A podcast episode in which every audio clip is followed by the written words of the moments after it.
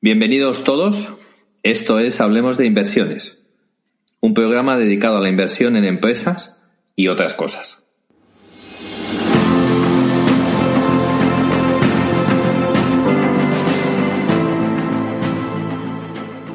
Mi nombre es Daniel Tello, soy el director de inversiones de Azagala Capital, entidad que asesora el fondo Esfera 2 Azagala.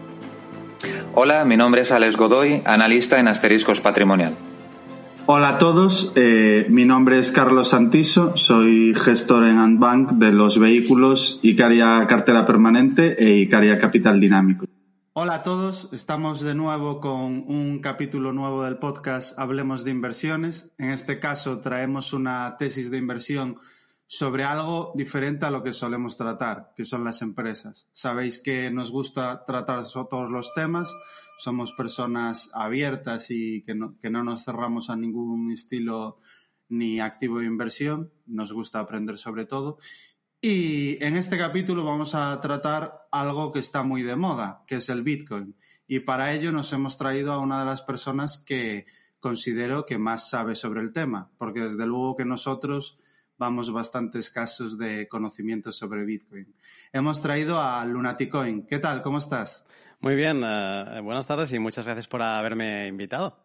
Bueno, pues por conocer eh, un poco más quién eres para nuestros oyentes, que seguro que muchos han escuchado alguna vez tu podcast o te seguirán en Twitter, que eres muy activo por lo, por lo que llevo siguiéndote en redes sociales. Eh, vamos a empezar primero con una pequeña entrevista como solemos hacer habitualmente, y luego Lunaticoin nos presentará su tesis de inversión sobre Bitcoin, en el formato habitual que solemos tratar nosotros cuando hablamos de empresas. simplemente, pues, la tesis en palabras de Lunaticoin. ¿Quién es Lunaticoin? Pues uh, Lunaticoin es alguien que tenía su vida, que la sigue teniendo y que tiene su empresa y sus negocios pero que en 2017 mm, le picó el, bicho de Bitcoin y tomó la, pastilla roja y cayó por la madriguera. Y desde entonces, pues eh, llevo cuatro años estudiando Bitcoin.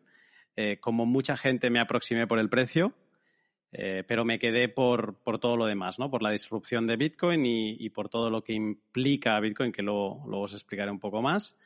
Y la verdad es que a día de hoy mm, he modificado mis hábitos para poder dedicarle más tiempo a Bitcoin. Por ejemplo, la gestiono mi empresa media jornada porque la otra media jornada estoy en todos los incendios eh, Bitcoin que, en los que me voy metiendo y puedo meterme.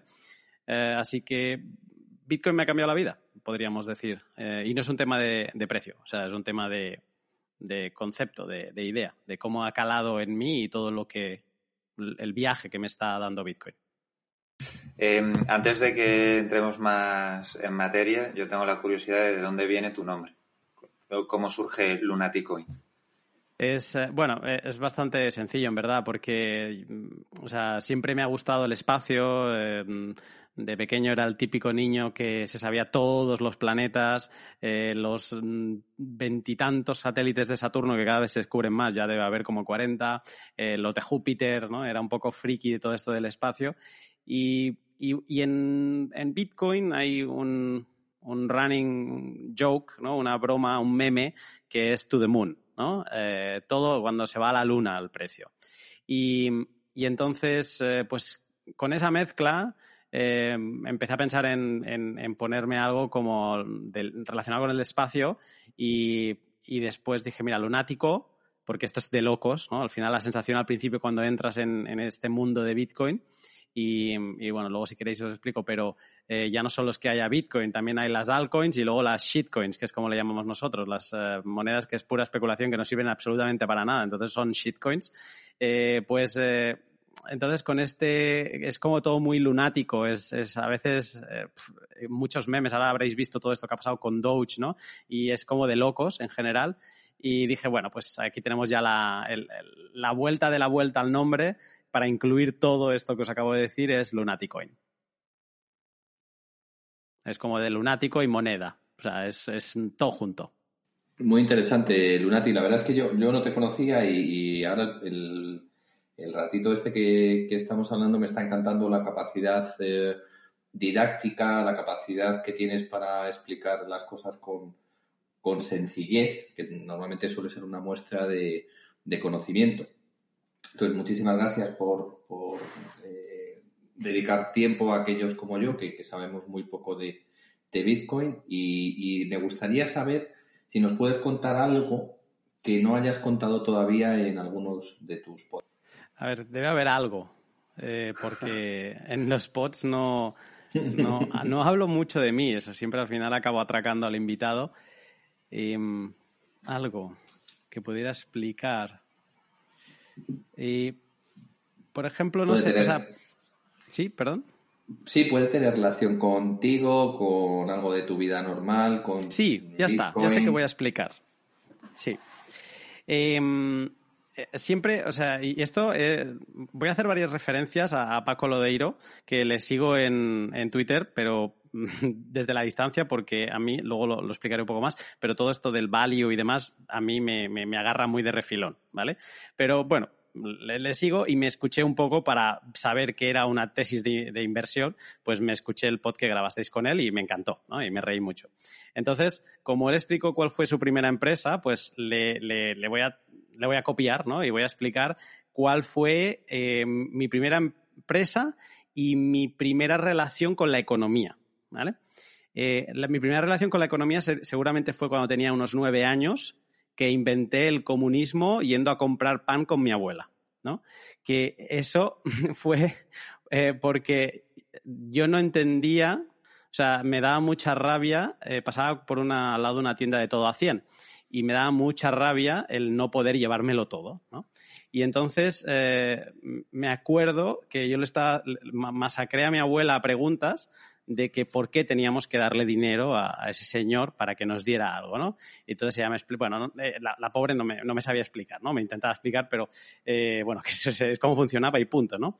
Y entonces yo, después de estar callado un rato y de pensar en varios días que íbamos haciendo el mismo trayecto cada mañana, le dije que, que lo suyo sería que el panadero, por ejemplo, le diera el pan sin coste al de la tienda de todo a 100 a cambio de lo que él quisiera de la tienda, ¿no? Y mm, digo, y es que entonces sería fantástico porque todos intercambiaríamos sin que hubiera dinero de, de, por medio, ¿no? Entonces, eh, bueno, es eso es una manera de, que lo he reflexionado con el tiempo, de que siempre me ha inquietado el, el, el dinero y el, y el comercio. ¿no? Siempre he sido muy, muy negociante y muy de regatear y, y por ejemplo, antes de descubrir Bitcoin, pues mm, me, me, me la pasaba en grande en, en Wallapop regateando pero sin, a veces sin necesidad de, de, querer comprar, pero me he sacado, eh, y sobre todo, por ejemplo, algo que me gusta, eh, me ponía con videojuegos antiguos, ¿no? Y entonces regateaba hasta el infinito y, quedaba con la persona y cuando, uy, le veía una rayada y habíamos pactado, yo qué sé, 40 euros, ¿no? le veía una rayada y decía, hombre, esto no me lo habías dicho, ¿eh? Y eh, entonces, digamos que en persona le hacía el regateo final, ¿sabes? Eh, esa, esa, es la, esa es parte de la enfermedad que tengo encima, seguramente por lo que llegué a Bitcoin. Y luego mi primera empresa fue eh, a los, pues debía ser en primero o segundo de la ESO, Em, que creé una empresa de, de, de, dibujos. me voy a explicar. Eh, estábamos eh, todos, bueno, pues como con enfermos de, con Star Wars y dibujábamos naves y demás. Y yo dije, esto de dibujar naves está muy bien, ¿no? Porque demostramos talento artístico. Pero esto le tenemos que dar una vuelta de tuerca. Entonces lo que creé fue un banco central que llevaba un compañero de clase donde eh, hicimos anotaciones y dimos unos créditos a cada uno de los que estábamos participando en aquella aventura de dibujar, ¿no? Y entonces, cada uno le, tasábamos nuestros dibujos y digábamos que lo intercambiábamos y teníamos que ir a ese banco central a, a decir, oye, ha habido esta venta, le tienes que restar a esta persona de su saldo y ponérselo al otro. ¿no? Y esa fue seguramente como mi primera empresa eh, o mi primera relación o, esa evolución de mi enfermedad con el dinero y con la negociación, con llevar la negociación al, colegio. Y, y, sí, eso, eso creo que no lo he contado nunca. Comparto, comparto uno de tus vicios. Como Alex lo sabe muy bien, que también soy un enfermo del regateo en Wallapop. O sea, ¿Eh? no hay ni una sola cosa que renueve que no venda en Wallapop. Entonces, eh, sí, comparto, comparto contigo. Es un deporte, ese- ¿eh? Además, yo no me ofendo. Y a veces no entiendo cuando la gente se ofende. Porque además soy muy educado regateando, muy educado. Pero eh, a, la, a la gente le duele que le digas, oye, yo te puedo ofrecer tanto. Ah, pero... No, yo... Oye, no pasa nada. Es que no, si no quieres, no pasa nada. Pero yo te puedo ofrecer tanto. La gente se Hay, hay, hay una cosa que es, que es muy válido eh, para no ofender a nadie, es explicarle la diferencia entre lo que cuesta y lo que vale. Entonces, No. le dices, oye, mira, yo entiendo que cueste 100, pero para mí, para mí vale 60. Y, y- y, oye, una, una curiosidad, Lunati, eh, cuando hacías los dibujos de Star Wars, Sí. ¿tú eras más de ala X o de, de TIE? No, no, de- de- me, me voy a explicar. Éramos, hacíamos vainas de carrera, ¿sabes? Las vainas Ah. del episodio 1. Visto, visto, visto, visto, visto. Pues eh, dibujábamos nuestras vainas. Cada uno hacía un diseño de vaina distinta. Y, eh, y entonces, pues bueno, era vendíamos como quien vende coches de carreras, ¿no? Y, mm, y la idea tenía que evolucionar a que nos, ya no diseñábamos la vaina, sino que diseñábamos componentes y luego tú podías armar tu componente y eso se tenía que pasar luego a un vídeo, como a un tipo de, de juego, pero eh, rollo rol, ¿no? Eh, con, con tarjetas, ¿no? En físico. Y nada, pero luego obviamente pues esto se... Qué chulo. Qué chulo. No, es que yo te preguntaba eso porque yo soy de una generación que tiene un trauma infantil porque eh, cuando yo pedía la ala X estaba agotado y entonces los reyes no lo podían encontrar y me trajeron el TIE Fighter, el de los malos. Y, Sí. y tengo un trauma. Seguro, seguro que hay mucha gente porque el ala X no lo tenía mucha gente. Yo, yo de, cuando me pasaba esto, eh, eh, hacía, me hacía psicología inversa a mí mismo y es me autoconvencía que los TIE Wing eran mejores entonces, ¿no? Y entonces me iba vendiendo la moto a todo el mundo, que en verdad los de ala X no me acababan de convencer. Perfecto. Perdonad el off topic, chicos. Sí, yo, yo me he perdido completamente porque lo de ala X y lo de Tywin no, no sé de qué No de estamos hablando. generación. Yo soy Tai, ¿eh, Dani? Yo soy Tú, Tai. tú también, tú también eres TIE, ¿ves? Y al final somos muchos. Yo, yo lo intentaba razonar a mis padres el día de Reyes. Decía, pero es que por lo menos que hubieran traído el halcón milenario, que también es de los buenos. ¿Sabes? Decía, es que la nave de los malos, digo, ¿a quién le gustan los malos? Y bueno, sí, sí. Al Sí, final sí. luego me he encontrado con mucha gente como tú y como yo, Carlos, que, que tienen un trauma todavía por eso. Em, y Lunatis, ¿algún, ¿algún proyecto que tengas ahora en marcha y que nos puedas contar? Pues, a ver, em, es que sí y no, porque, em, o sea, es, mi proyecto es Bitcoin y entonces es todo lo que se vaya descolgando de Bitcoin. Eh, al final, el proyecto más importante eh, de los que se pueden contar es, eh, es el podcast, que, que siempre como quiero llegar a más y, y quiero hacer más cosas. Recientemente esta semana he publicado el primer vídeo que ha sido un unboxing, que mm, digo, me he sentido muy, no sé, muy youtuber de, de hacer un unboxing de, de- de un aparatito relacionado con Bitcoin. Y, mm, y mi idea, o sea, mi proyecto seguramente es, eh, pues, hacer lo que ya hago, pero hacerlo mejor y llegar a más gente. Eh, seguramente es el más importante.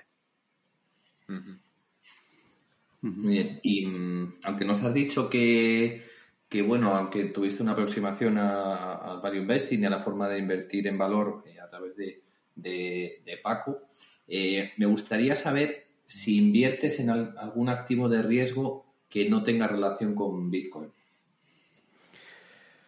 Uf, pues eh, seguramente aquí tendría que hacer preguntas yo, ¿no? De qué se considera un activo de riesgo eh, para, para ver si... si, Cualquier inversión que no sea que no sea Bitcoin. O sea, Sí. salvo las letras del tesoro, todo lo consideramos. Pero un aquí. inmueble también.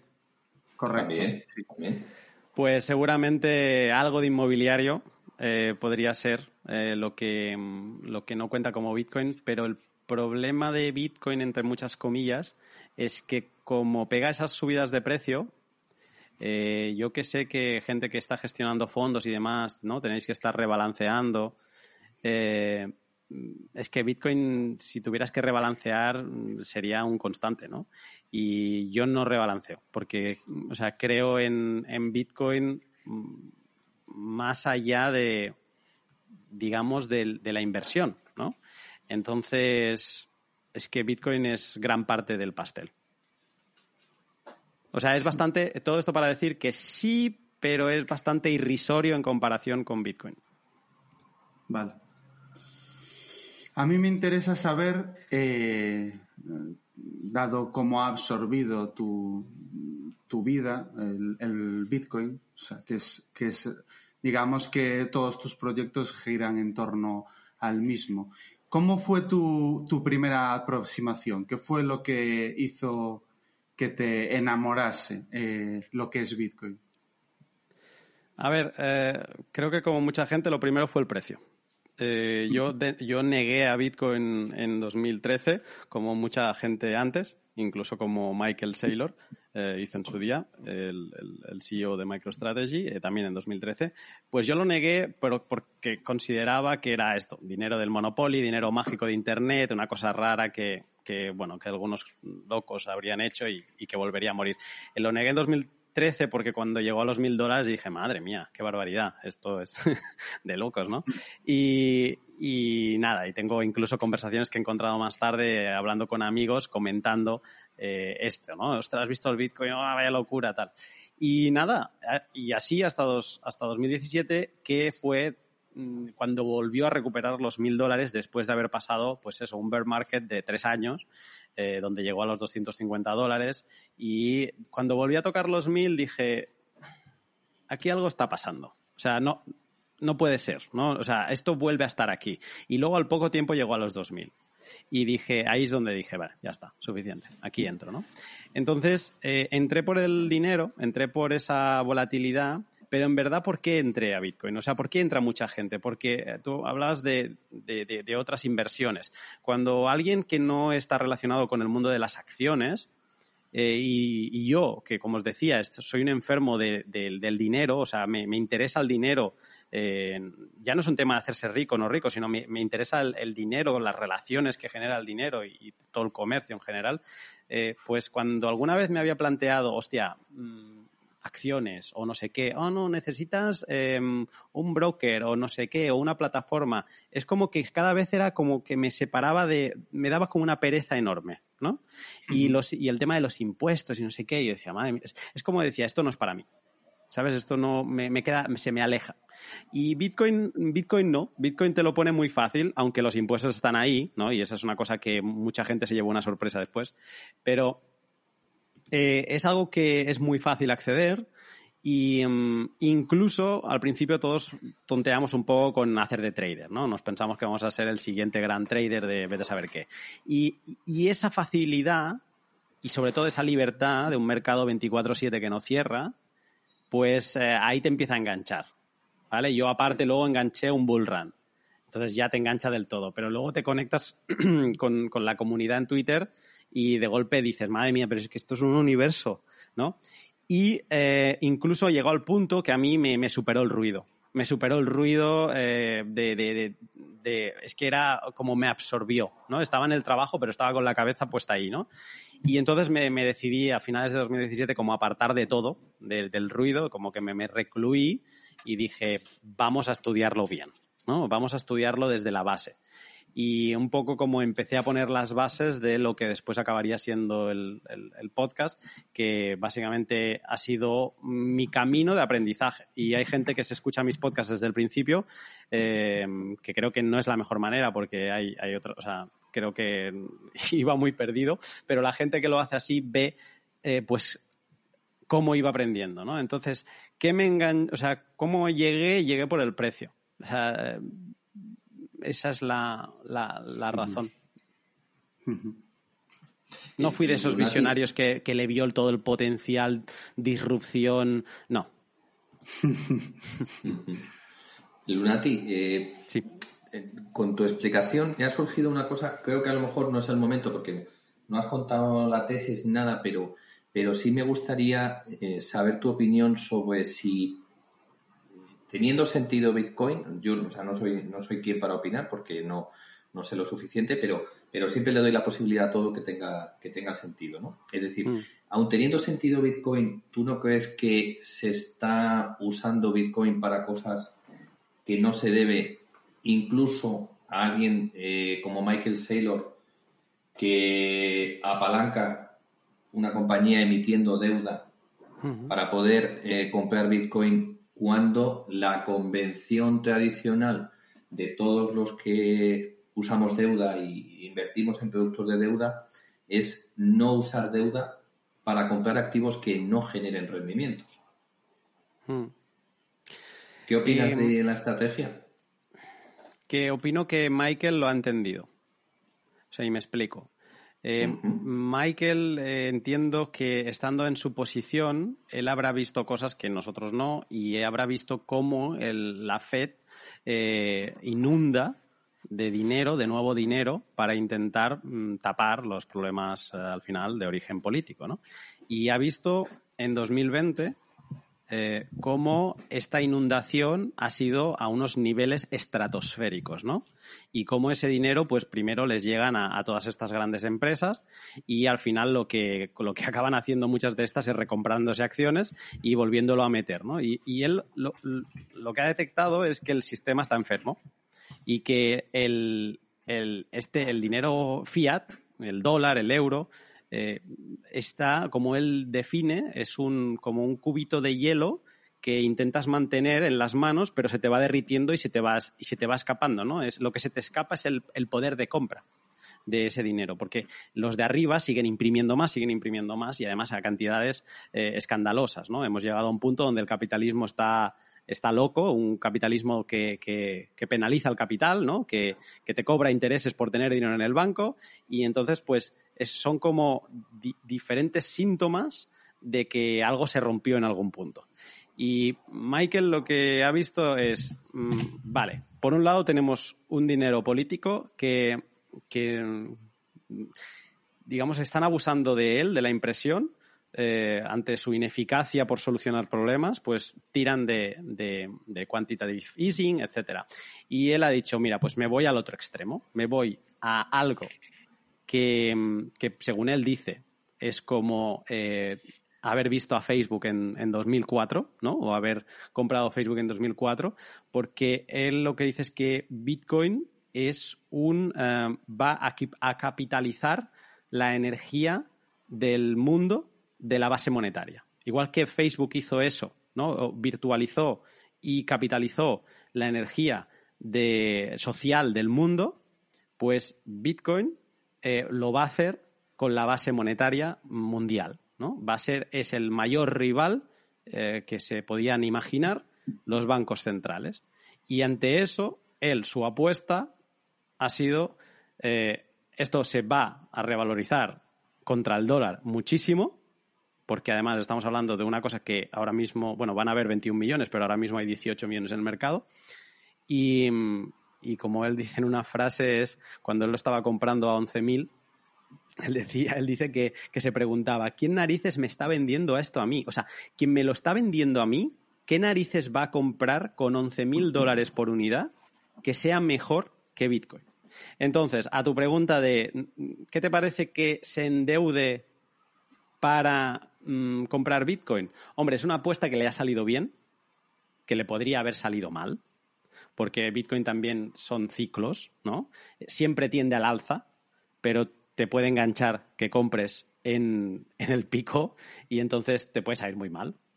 Eh, pero bueno, creo que le ha salido ya bien, no, o sea, súper bien, porque la... Sí, sí, le ha, salido, le ha salido muy bien, pero a lo que voy es, eh, si tiene sentido asumir ese riesgo adicional que incurres cuando, cuando apalancas una opción, cuando, cuando emites deuda para comprar una cosa. Ten en cuenta que eh, la deuda se paga y aunque, aunque sea un momento muy favorable para los emisores para endeudarse al plazo más largo posible y, y posiblemente con el, con el coste, con el tipo de interés más bajo posible, tú tienes que hacer unos pagos, tienes que hacer unos pagos de los cupones, tienes que hacer unas amortizaciones, entonces en un activo que es muy volátil y que además no proporciona ningún tipo de rendimiento, no es la mejor manera de, aprovechar la situación actual. Es, mi opinión. Independientemente, eh, te puedes salir bien la apuesta siempre, pero si la apalancas, el riesgo es doble, porque si, si cae el precio del activo, no solo tienes una minusvalía por la, por la pérdida del valor del activo, sino que además tienes un agujero, porque a ver, ¿de dónde sacas el dinero para repagar esa deuda y los pagos de los, de los intereses? Eh, sin cuestionar, sin cuestionar que, que, tenga, que tenga todo el sentido del mundo la inversión en Bitcoin. O sea, yo lo, hablé con, en un pod que hice eh, donde el invitado me, me, decía exactamente algo parecido. Me decía como que quizá había sido, o sea, que con la mitad ya hubiera sido una gran apuesta. Mm, y, mm. y, aquí, digamos que no, que Sailor, Sailor se ha enamorado 100% y ha ido con todo. Si hubiera podido mm, crear más, apalancarse más, seguramente lo hubiera hecho. Esa es la sensación que da, porque ha ido con todo. ¿no? Me parece que tenía, en un inicio tenía 500 millones de tesorería en dólares y, y los puso todos. O sea, puso la mitad, pero es que luego a los dos días dijo que había puesto la otra mitad y luego es cuando, eh, cuando, cuando se endeudó, ¿no? Para seguir comprando. Entonces, a ver, la apuesta hubiera sido brillante igualmente si hubiera puesto la mitad. Pero yo creo que lo que, o sea, lo de Sailor es, es, para estudio y, creo que se acabará viendo con el tiempo. Eh, porque es alguien que negó Bitcoin y en, en cosa de seis meses eh, lo entendió como mucha gente no lo ha entendido. Es más, a la gente que ya estábamos dentro, Sailor nos ha hecho ver las cosas de otra manera. ¿vale? Quizá por, su conocimiento. Y yo creo que lo que se acabó dando cuenta es que era el momento. Eh, eh, por precio. O sea, llevábamos estancados en los 10.000 un año largo. Y 10.000 era la cifra, era no se superaba. Luego llegó el COVID, caímos, luego volvimos a recuperar esa cifra, pero siempre estábamos a 8.000, 9.000, 8.000, 9.000, 8.000. Y cuando él entró, yo creo que él lo que vio es, Mm, preguntó, ¿no? Oye, ¿qué, billonarios están en el juego, ¿no? Porque además es algo que tiene como muy claro. Él dice que debe haber como cinco entidades billonarias que están dentro de Bitcoin. De, los, eh, de las 10.000 entidades billonarias eh, que hay en el planeta, pues solo cinco o 10, entre 5 y 10 dice, que están dentro de Bitcoin. Y yo creo que ahí es donde, donde él se volvió, se volvió loco. O sea, él, se sintió que, que, estaba llegando, estaba descubriendo América, ¿no? Dentro de, de su selecto club de, billonarios. Y, ahí es donde creo que no tuvo la gestión de riesgo, eh, la, envío de vacaciones y, fue con todo. Estoy de acuerdo contigo. O sea, seguramente no hace falta que te apalanques, puedes ir con todo y ya es suficientemente riesgoso y, y sí, seguramente no, no lo pensó dos veces. Quizás eh, un aspecto que, puede estar influenciado, porque al final la parte emocional es muy importante. Desconozco la, historia de Michael, ¿eh? porque la verdad es que no sigo para nada MicroStrategy, ni, sé, ni he escuchado nunca eh, ningún comentario sobre Michael y, y, Bitcoin, pero vivimos en un entorno desde el último trimestre de 2020, bueno, más bien tercer, tercer cuatro trimestre de 2020, donde, bueno, pues muchos de los que nos dedicamos a inversiones y, seguimos la actualidad, pues eh, hay, hay, un índice que, que, está moviendo bastante Goldman Sachs, que es eh, el índice de las empresas que pierden dinero, ¿no? Que pues desde el año 2000 creo que era, eh, no se movió hasta el año 2019, creo que es, hablo de memoria, pero juraría que había sido así. O sea, es un índice que pues todas las empresas que pierden dinero lo componen y en ese periodo de tiempo de prácticamente 19 años pues, se mantuvo eh, prácticamente plano, mientras que el mercado pues lleva revalorizaciones bastante suculentas. Pero a partir de 2019 algo cambió, algo hizo clic. Hay como un apetito por el riesgo en el mercado eh, salvaje. De hecho, mm, yo personalmente no recuerdo algo así ni, ni, siquiera en 2007. O sea, esto me parece eh, muchísimo más extremo.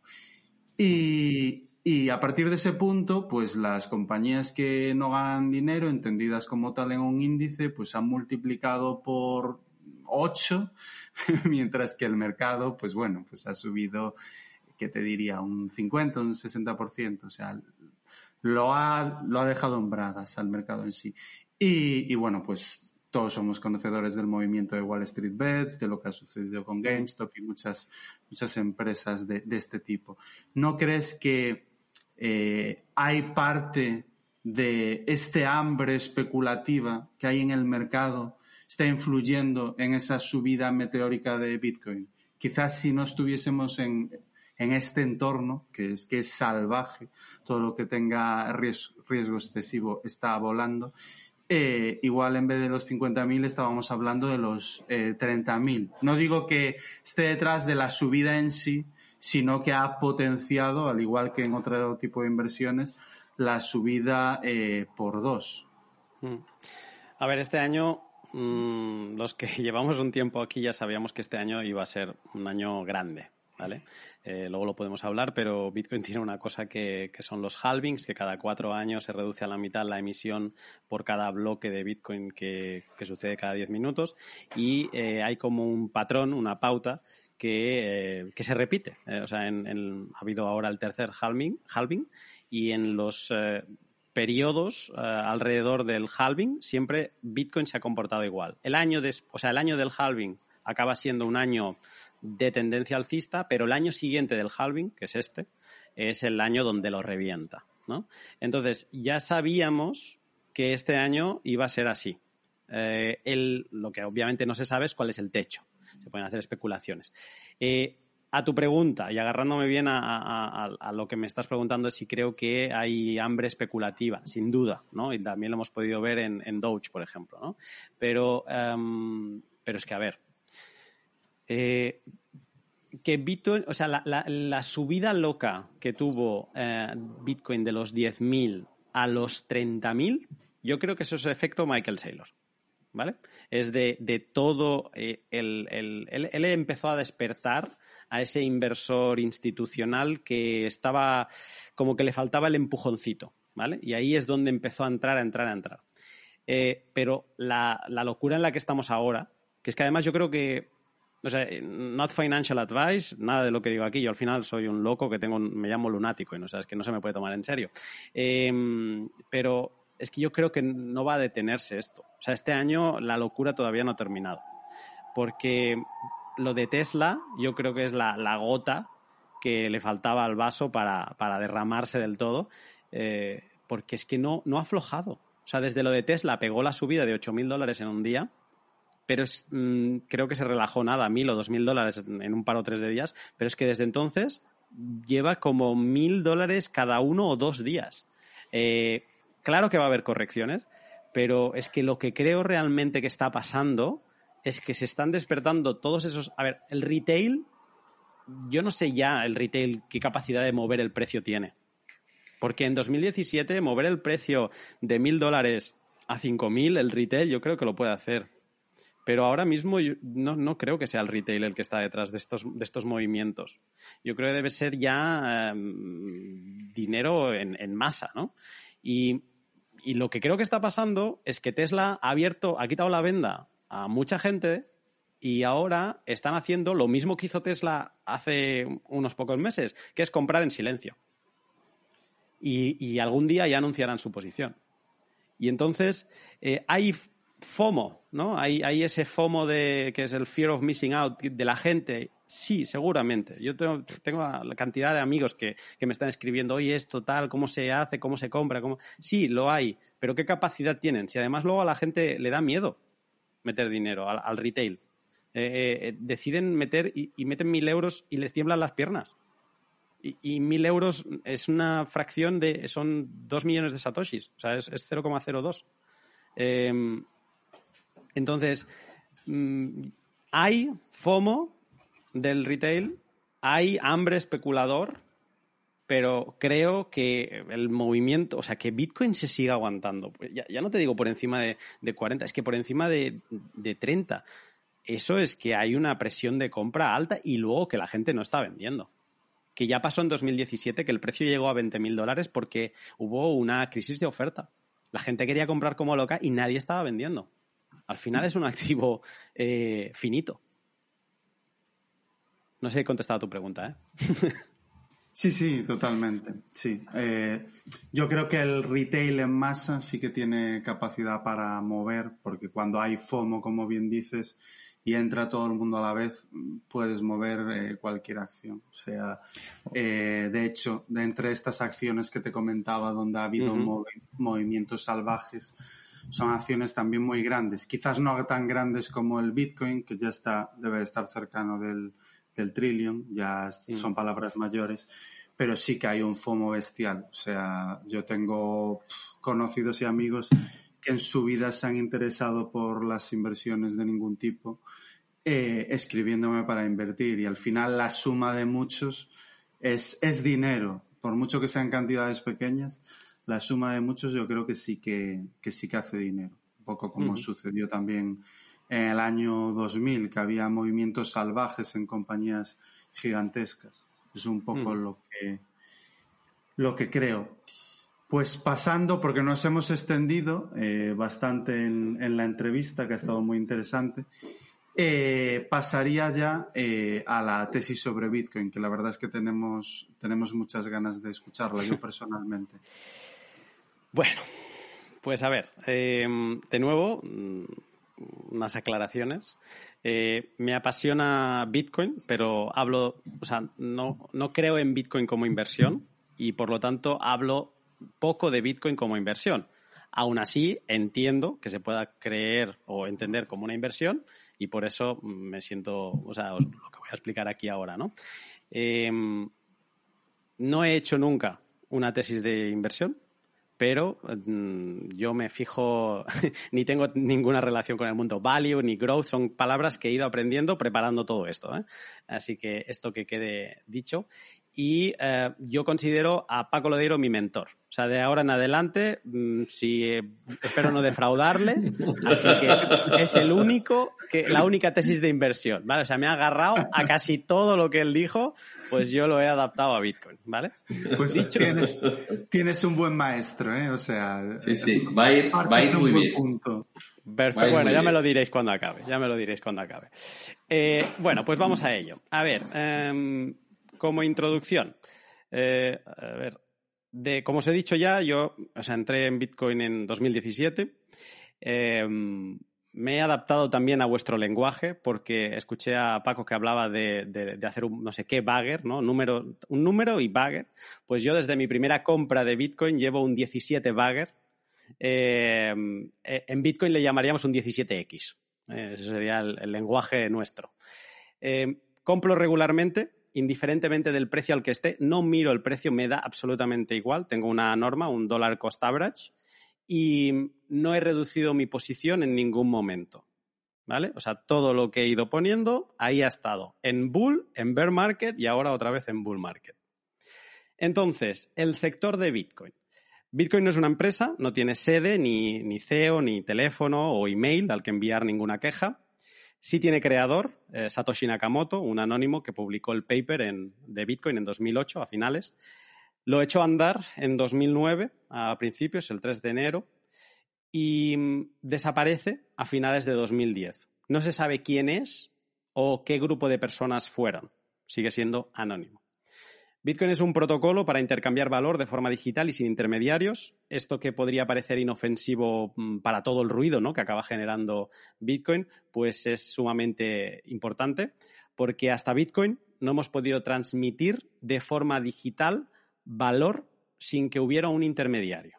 En un pago con tarjeta puede haber varios intermediarios, como pasarelas de pago, visas y entidades bancarias. Y Bitcoin pues, consigue transferir digitalmente unidades de Bitcoin también se llama igual, la red y la unidad, eh, sin que nadie intermedie la operación, sin que nadie pueda censurar, como cuando tú compras pan y pagas con monedas, que no hay nadie entre medio, pues igual, ¿vale? Pero digitalmente. Eso es la gran revolución. Eh, como se acaba de decir, Bitcoin es dos cosas, el protocolo, escrito con B mayúscula, y la unidad de cuenta del sistema, que se escribe con B minúscula. Bitcoin empezó a funcionar el 3 de enero de 2009 y desde entonces tiene un uptime del 99,98%. O sea, eh, se ha detenido en dos ocasiones, creo, y, ha sido un tiempo mínimo para corregir dos, dos bugs que se detectaron. Es muy robusto entonces y, y confiable. Aparte de ser cash electrónico, tiene otra cualidad eh, que es su emisión programada y finita. Cuando empezó, se emitían 50 bitcoins cada 10 minutos durante 210.000 bloques de 10 minutos. ¿vale? Vamos a, simplificarlo así. Un bloque son 10 minutos. Eh, los siguientes 210.000 bloques se emitieron la mitad, 25.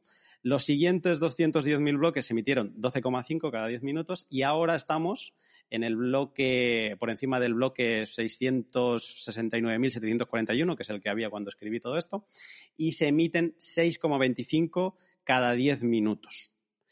Cuando lleguemos al, bloque 840.000, que será en 2024, pues se volverá a reducir y así non-stop hasta 2140, que es cuando la emisión llegará a cero.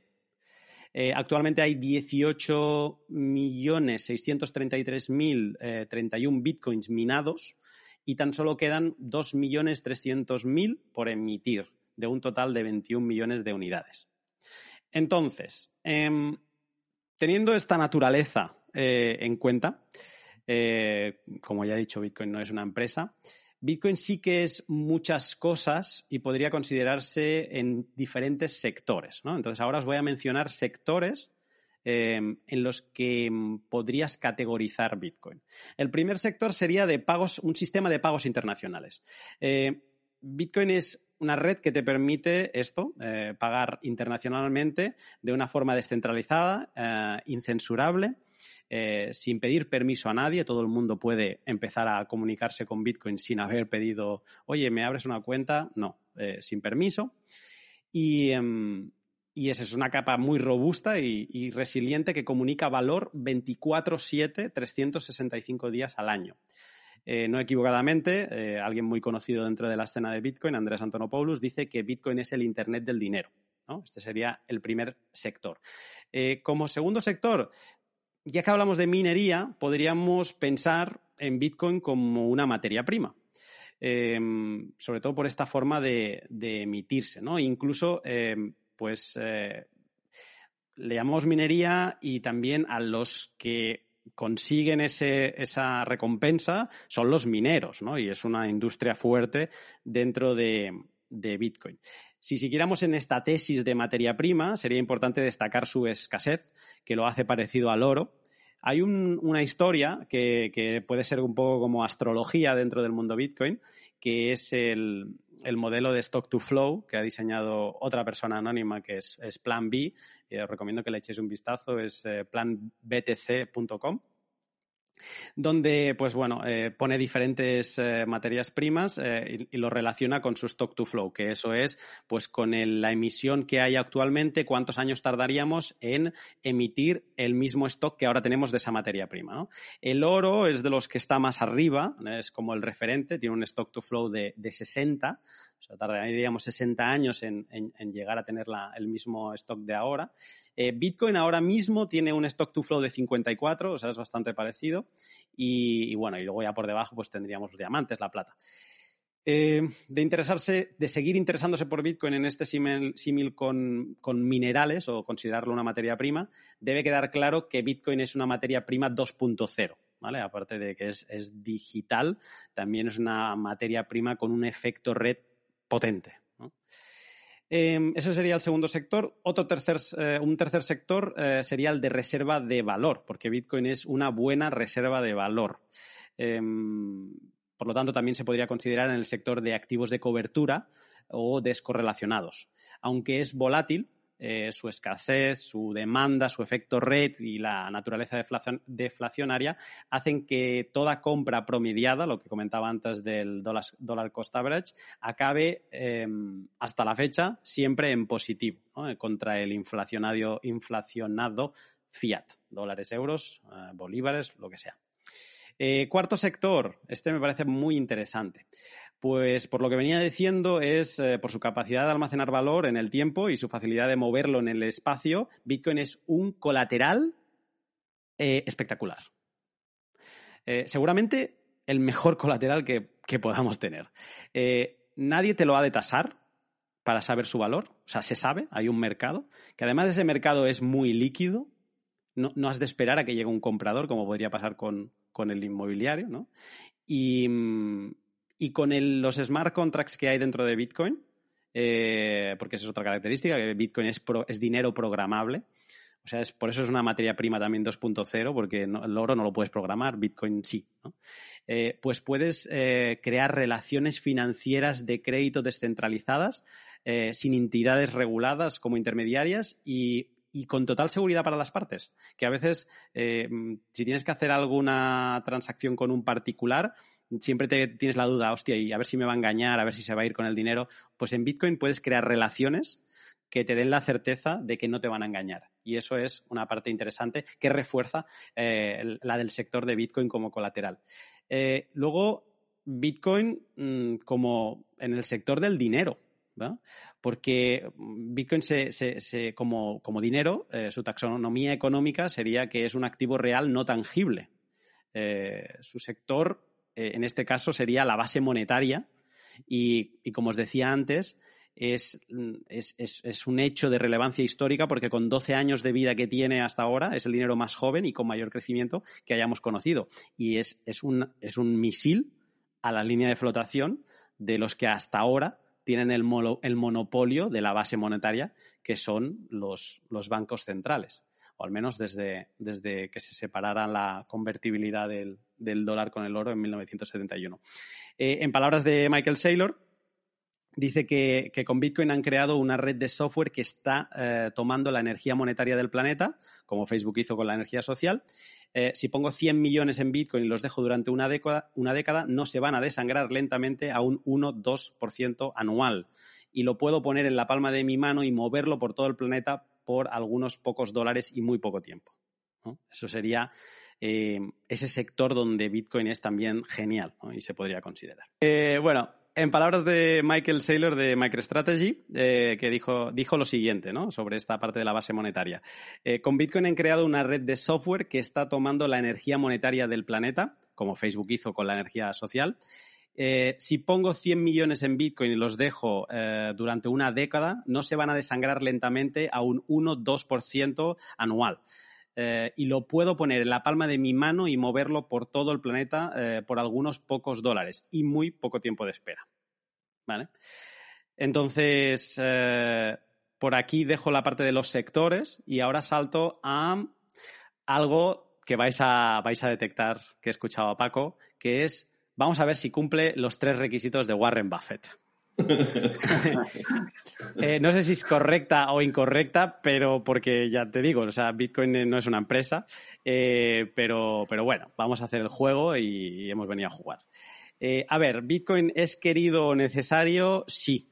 O sea, es, es querido y es necesario porque hasta Bitcoin no teníamos conciencia de que necesitábamos tener ese cash electrónico, o sea, ese cash digital pero sin intermediarios. ¿no? Al final es, es, un acto de soberanía individual de las personas.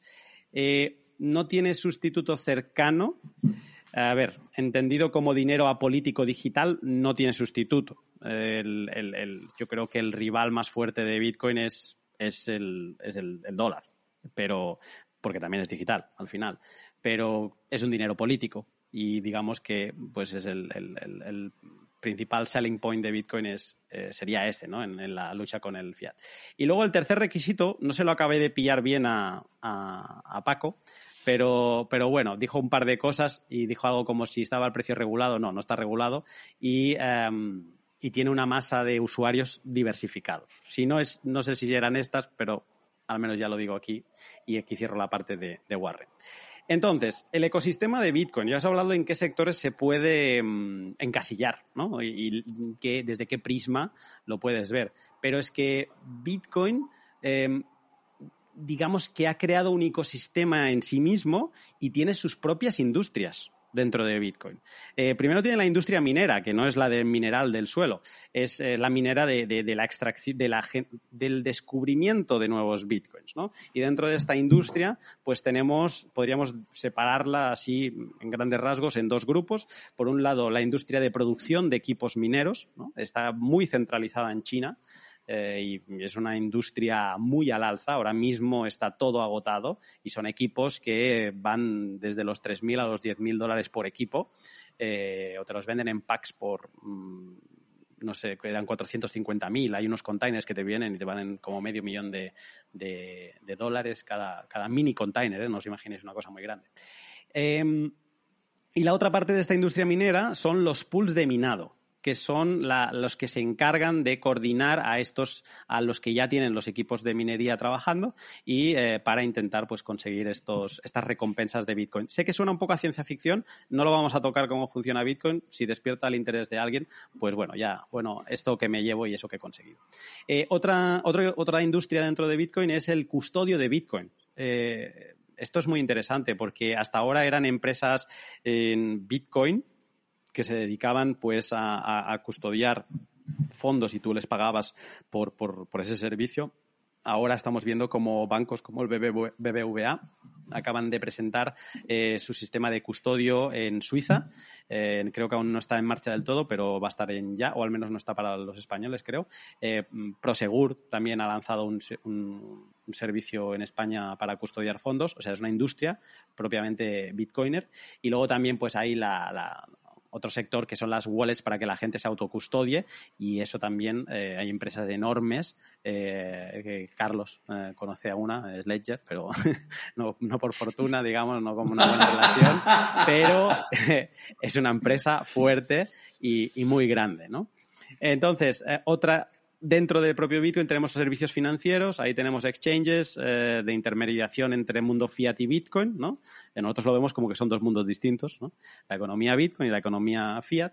Eh, entonces, pues hay los intermediarios, ¿no? Aquí esto es muy gordo porque este año va a haber el... ya, se están...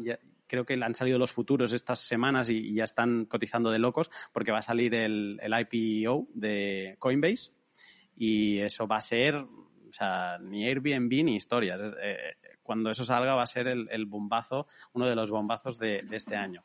Em, los préstamos, eh, gente que, mm, lo que decíamos antes del colateral, pone Bitcoin y recibe dólares a cambio y luego va pagando. Además, se pagan unos intereses espectaculares y la gente los paga.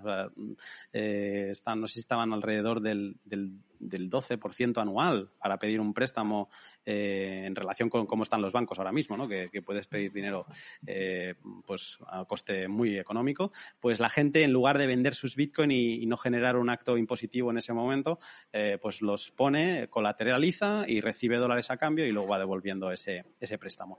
Y luego las cuentas con interés. pones tus bitcoin y te van pagando un interés para que ellos puedan jugar con, tus bitcoin. No digo que sea ni bueno ni malo. O sea, yo estoy, por ejemplo, en contra de, esta parte, pero al menos lo, digo. Es, un, es una industria dentro de Bitcoin. Y luego hay otras, ¿vale? Hay otros, otras compañías como los, los mixers o servicios como gente que te permite comprar con Bitcoin en todos lados, como Bitrefill. Eh, bueno, ahí ya habría otras, eh, otro tipo de industrias. Entonces, eh, descripción. ¿Cómo es Bitcoin? Aquí podría estar horas hablando, pero he seleccionado como los datos así más em, objetivos, digamos, para dar una, una imagen de, de, cómo es, ¿no? Em, su comportamiento es cíclico a nivel de precio, o sea, si a alguien le interesa eh, a, nivel de inversión que busque una gráfica de Bitcoin coloreada por halvings, le van a salir como, le van a marcar por colores cuándo han sido los halvings y, va a poder analizar pues eh, cómo se ha movido el precio entre, entre esos ciclos. Es prácticamente calcado en cada ciclo. Em, el desarrollo de Bitcoin, porque Bitcoin al final es, software, el desarrollo de Bitcoin eh, se puede ver, es abierto, es open source y además tú puedes ver quién está contribuyendo al código. Eh, eh, algunas veces se ataca Bitcoin de ah, que está centralizado el desarrollo porque esta empresa tiene tantos desarrolladores y si esta empresa es maliciosa. No, lo he revisado antes de hablar. el, el, top 10 de desarrolladores de Bitcoin creo que a lo mejor dos personas repiten en trabajar en una misma empresa, muchos son independientes y, el resto trabajan siempre para empresas eh, separadas, o sea que está, está muy bien. Em, ¿Cómo se reparte la minería? Como os he dicho, hay un sector que son los pools de minería, que son los que luchan por conseguir estos nuevos bitcoins. Y he de decir que, está muy, muy bien repartido. El, el, pool más grande se lleva el 18% eh, del pastel, el segundo un 13 y luego ya bajamos a un 12 eh, otro 12, pero vamos bajando. Digamos que lo importante para un bitcoiner es que no haya un pool con más del 51% de poder de minado porque tendría como un control, un poder de decisión sobre bitcoin, entre muchas comillas, pero estamos lejos de esto. Entonces la descentralización de, los pools de minería eh, es... se demuestra y es así. Eh, los productores de mineros, hay cuatro bueno, sí, hay como cuatro principales. Bitmain había sido el, más, eh, el más monstruo, por decir, en 2017 se llevaba el 75% de la producción eh, por un seguido de malas decisiones. Eh, pues ahora mismo tiene un 40% de la producción. Le ha comido parte del pastel otra empresa que comparte otro 40%, que es MicroBT, y luego hay otras como Canan o Evan. Eh, que, son los que tienen los siguientes eh, grandes partes del, pastel. Pero digamos que no hay muchos productores, no hay muchos no hay grande, o sea, no hay una gran variedad de productores de eh, equipos de mineros. ¿vale? Entonces, para comentar las carteras, las treasuries ¿no? de, empresas más grandes ahora mismo que se conozcan que tienen Bitcoin, es MicroStrategy es el, el monstruo, tiene 71.000 bitcoins en su, en, su tesorería. Por ellos pagó un millón, eh, no, un, un billón, 1,1 billón, ¿vale? Y ahora están valorados. 1.100 millones. Exacto, 1.100 millones. Para no, para... no, equivocarnos entre billón americanos sí, y 1.100 millones. 1.100 millones y ahora mismo están valorados en 3.700 millones. Eh, este hombre descubrió Bitcoin, eh, o sea, lo empezó a hacer movimientos de compra en agosto, ¿vale? O sea, no ha pasado, ¿qué? ¿Seis meses? ¿Siete? Bueno, pues eh, un por tres, ¿no? Algo más que un por tres. Em, otra cosa importante de Bitcoin, ya para cerrar este apartado de cómo es, es que Bitcoin ha superado los problemas de juventud, ¿no? Ha, superado unos, un hack que tuvo, que se detuvo y, se corrigió eh, en 2010, o sea, estamos hablando que tenía ni dos años, em, ha superado a los, típicos bugs de código que se van encontrando. Eh, lo más importante, ha, superado problemas internos de, como guerras políticas, de facciones dentro de Bitcoin y se han, se han digamos, apartado eh, los disidentes y el mercado al final ha premiado a Bitcoin. alguien verá que existe Bitcoin Cash, Bitcoin Gold, Bitcoin, Satoshi Vision, todo eso son esos disidentes que, bueno, pues todo el mundo puede ver que el que vale 50 mil dólares no son ellos, ¿no? Es, el, es el, Bitcoin. Em, voy a hacer un, ventajas, desventajas de Bitcoin. Lo podría hacer para cada sector, digamos, a los que se encasillan, pero para no hacer este pod eh, maratoniano, eh, me voy a centrar en hacer un ventajas, desventajas con lo que yo creo que es su mayor sector o donde es realmente, mm, donde genera más disrupción, que es en el de la, en el de la base monetaria, ¿no? En competir con, el dólar. Eh, ventajas respecto al, al fiat, dólar, euro. Es eh, pues que bueno es una es una mejor reserva de valor ¿no? debido a pues esta la demanda que tiene la escasez que tiene em, al ser apolítico eh, al ser finito programable previsible ¿no? que, que, que, sabes a, lo que vas a morir pues eh, esto es una, una gran ventaja una ventaja es que es dinero programable eh, puedes definir, no, este, este billete no es solo mío, este billete es mío, de Alex, de Carlos y de Dani. Y ahora con fiat, con dólares, lo tienes que, lo puedes hacer, pero lo tienes que hacer con un contrato, ¿no? Y tiene que haber un equipo legal, digamos, que un juez que te refuerce eh, que eso es así. Con Bitcoin no, se programa y es así y punto, ¿no? Bitcoin es incensurable, el, fiat no. Eh, Bitcoin es portable. O sea, en, en, un trozo de papel, eh, por no decir en tu memoria, que también, puedes llevar todos los millones de dólares que quieras. Em, puedes cruzar fronteras las que quieras. Em, con el Fiat no. Eh, es portable, por esa misma razón. Es inconfiscable, que el Fiat no. Hay un caso digno de estudio que es lo que pasó con, lo dejo aquí para quien quiera investigar, que es lo que pasó con BitMEX, eh, que es un exchange que, estaba en un, como en un paraíso, en un territorio que, Estados Unidos no podía tocar. Estados Unidos lo intentó tocar y el exchange, normalmente Estados Unidos pues mm, confiscaría las cuentas, el servicio dejaría de funcionar pues mira tú por dónde el servicio ha seguido funcionando aun tener al gran Estados Unidos detrás. ¿Por qué? Porque toda su economía eh, se apoyaba en Bitcoin. Eh, es inconfiscable. Es un dinero político y eso está la neutralidad está al alza. Es deflacionario, al final ya no solo es que se emita cada vez menos, sino es que aparte se va perdiendo y eso añade, añade a, la, a, la, a la deflación. Y mm, y yo creo que es la, mayor ventaja es que es una disrupción total contra el monopolio que pensaban tener totalmente controlado los bancos centrales. Vamos a hablar de desventajas, que no todo es bonito. Em, Bitcoin es volátil, aunque cada vez e, es menor, en cada ciclo de los que hablábamos antes se va viendo que esa volatilidad va bajando. Para que os hagáis una idea, en el primer, o sea, uno de los ciclos que me acuerdo en 2000, de 2000 de inicios de 2013 a finales se pasó creo que de los 7 dólares a los 1.000, 100. ¿Vale? O sea, es una volatilidad mm, brutal. En el ciclo de 2017 se pasó de los 1.000 a los 20.000. Eh, o sea, ya aquí estamos hablando de un por 20, ¿no? Eh, cada vez va menos, pero sí que es un, activo volátil y puede dejar mal sabor de boca a gente que pues compre, compre el top. Em, de momento, hay imposibilidad de pagar impuestos menos en Miami, que parece ser que lo ha aprobado.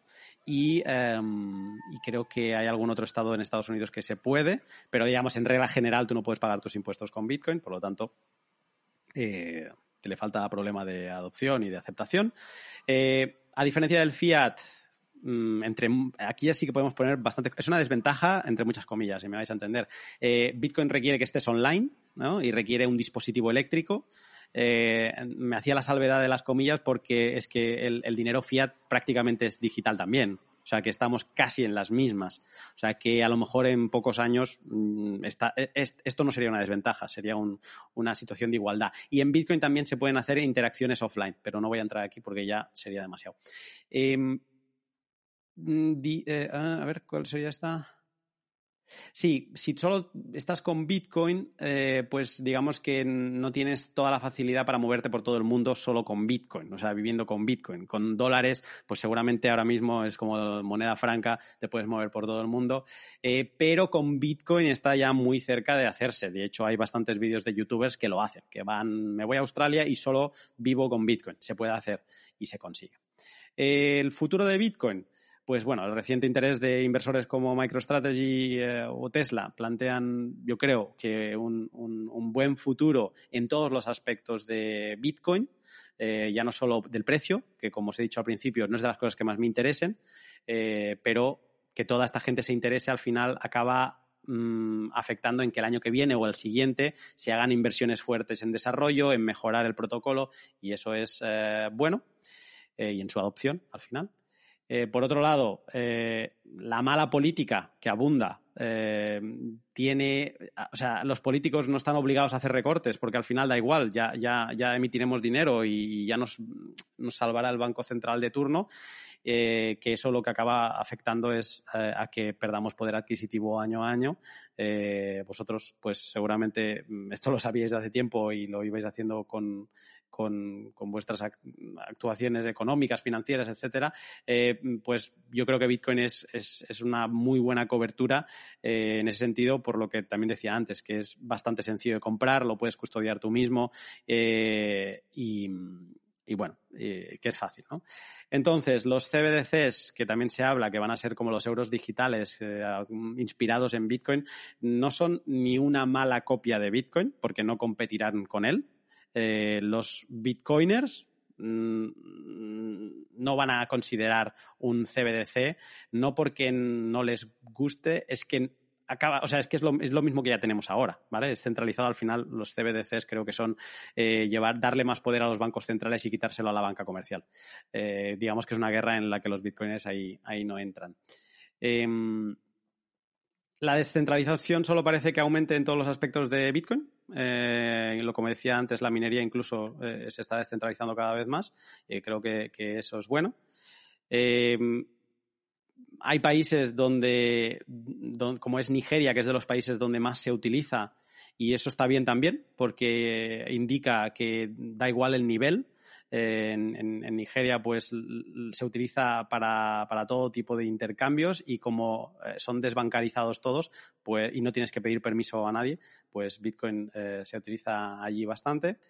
Y, su adopción, eh, aunque no es mm, enorme, eh, pues sí que parece que con este empuje de los billonarios y que poco a poco vaya llegando al usuario retail, pues eh, yo creo que va a ir a la lanza.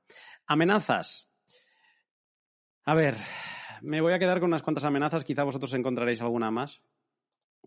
O sea, su cualidad de, ser permissionless, de no tener mm, que pedir permiso a nadie, hace que, por ejemplo, Bitcoin, uno de los países donde más se utiliza sea Nigeria.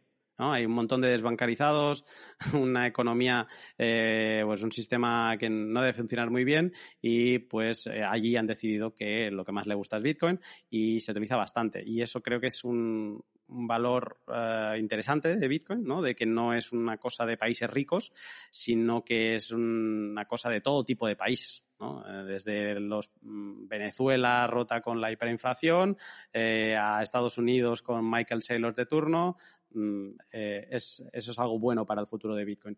Eh, y luego, creo que la adopción en general solo puede mejorar. Eh, con este empuje de los billonarios y con un retail que cada vez ve más en las noticias a Bitcoin y que cada vez llega más este mensaje de que nos están empobreciendo con el impuesto oculto de la inflación, pues creo que, esto solo puede hacer que, que en el futuro. Amenazas, porque claro, obviamente también hay amenazas. Bitcoin no es fácil de entender ni de usar. Su curva de aprendizaje es alta. O sea, en verdad es bastante fácil, pero luego si entramos en no querer perder los fondos, en tener una buena, una buena seguridad, al final Bitcoin te empuja a ser tu propio banco, pero si eres, vas a ser tu propio banco, pues vas a tener que actuar como tu banco, vas a tener que tener tus protocolos de seguridad, eh, vas a tener que chequearlo cada dos meses que todo está bien, que todo está como donde crees y, y en general digamos que la curva de aprendizaje es alta. Por lo tanto, yo creo que es una amenaza de, Bitcoin que al final no acabe cuajando porque, digamos, los desarrolladores no consigan dar con la UX eh, acertada. La regulación sería otra amenaza. Eh, el Estado ha estado muy tranquilo con, el monopolio de la creación y control del dinero. Eh, ya lo estamos viendo cómo se están revolviendo cuando ven que Bitcoin les empieza como a asomar. Entonces nos podemos encontrar con que haya países que ya los hay, eh, que lo prohíban, que intenten, em, pues eso, ¿no? Em, cercenar la, evolución de, Bitcoin. Y bueno, es algo que hay que tener en cuenta y ver cómo se va desarrollando. También decir que mientras haya, o sea, que siempre va a haber países favorables a Bitcoin. Entonces, eh, creo que Bitcoin no se va a prohibir a nivel mundial eh, y eso puede dar a interesantes eh, relaciones de arbitraje ¿no? Jurisdiccional entre diferentes jurisdicciones. una amenaza, la última que veo, es la concentración en la cadena de producción de equipos de minería. Casi todo está concentrado en China. Mucha gente dice, bueno, pero es que los pools mineros también están muy concentrados en China, ¿no? Como que el, poder de minado está en China. Eh, eso no es realmente así. Los pools pueden ser chinos, pero las máquinas pueden estar en Australia apuntando a esos pools de China para intentar conseguir los bloques. Lo que sí que está muy concentrado es la, cadena de producción. Pero creo que es en todo, ¿no? O sea, si habláramos de, teléfonos, de iPhones, de, todas estas cosas eh, de electrónica, eh, la producción del mundo está en China. Eh, entonces, pero sí que, pues bueno, estaría, sería una de las amenazas que, siendo China como es, de especial, pues que eso pudiera afectar de alguna manera, no sé cómo, ¿eh? la verdad, pero, pero sí que podría ser considerada una amenaza. Y para callarme ya, porque no, para, no veas, eh, tengo una conclusión que se la he tomado, como no, a Michael Saylor, que parece que, que esto lo haya escrito él, Em, que dice lo siguiente.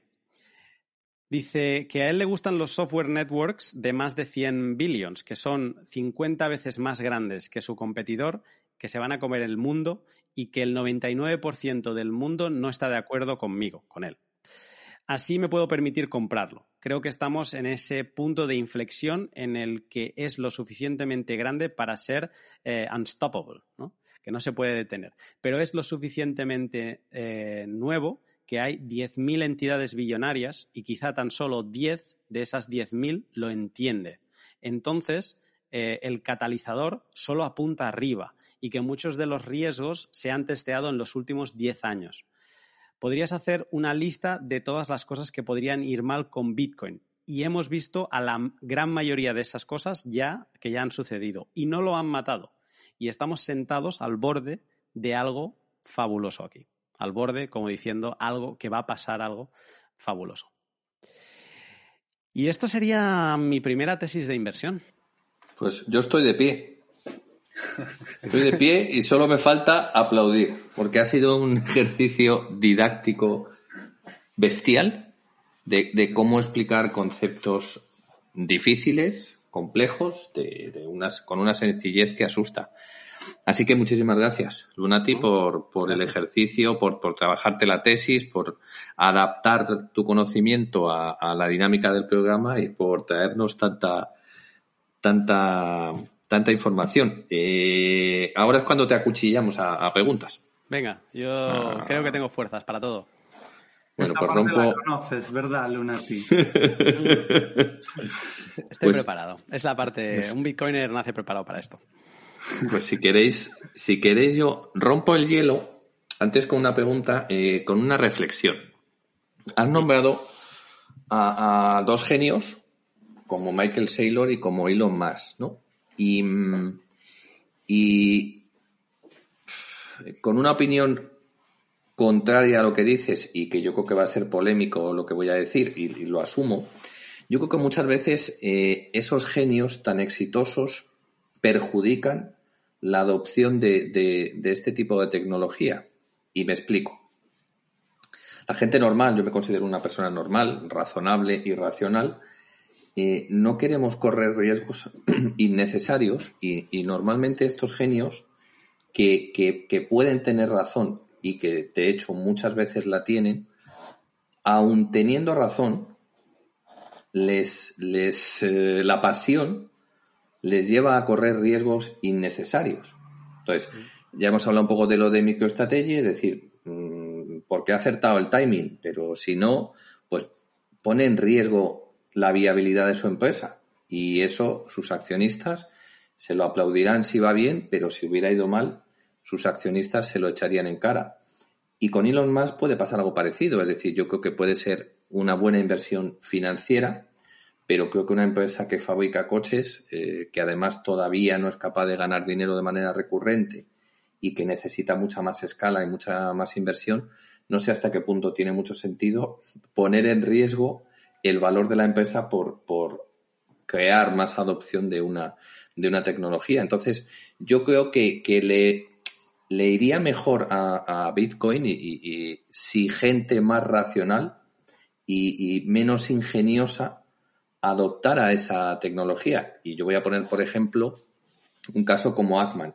Ackman vio venir la pandemia y en lugar de hacer una apuesta todo a la pandemia, que es a lo mejor lo que hubiera hecho Michael Barry en su momento, que, que aun teniendo razón con la crisis subprime, lo apostó todo de una manera tan fuerte contra el sistema que casi estuvo a punto de llevárselo por delante, hasta tal punto que tuvo que cerrar los reembolsos de su fondo, pues gente como Ackman invirtió en CDS arriesgando muy poco con la posibilidad de ganar muchísimo más.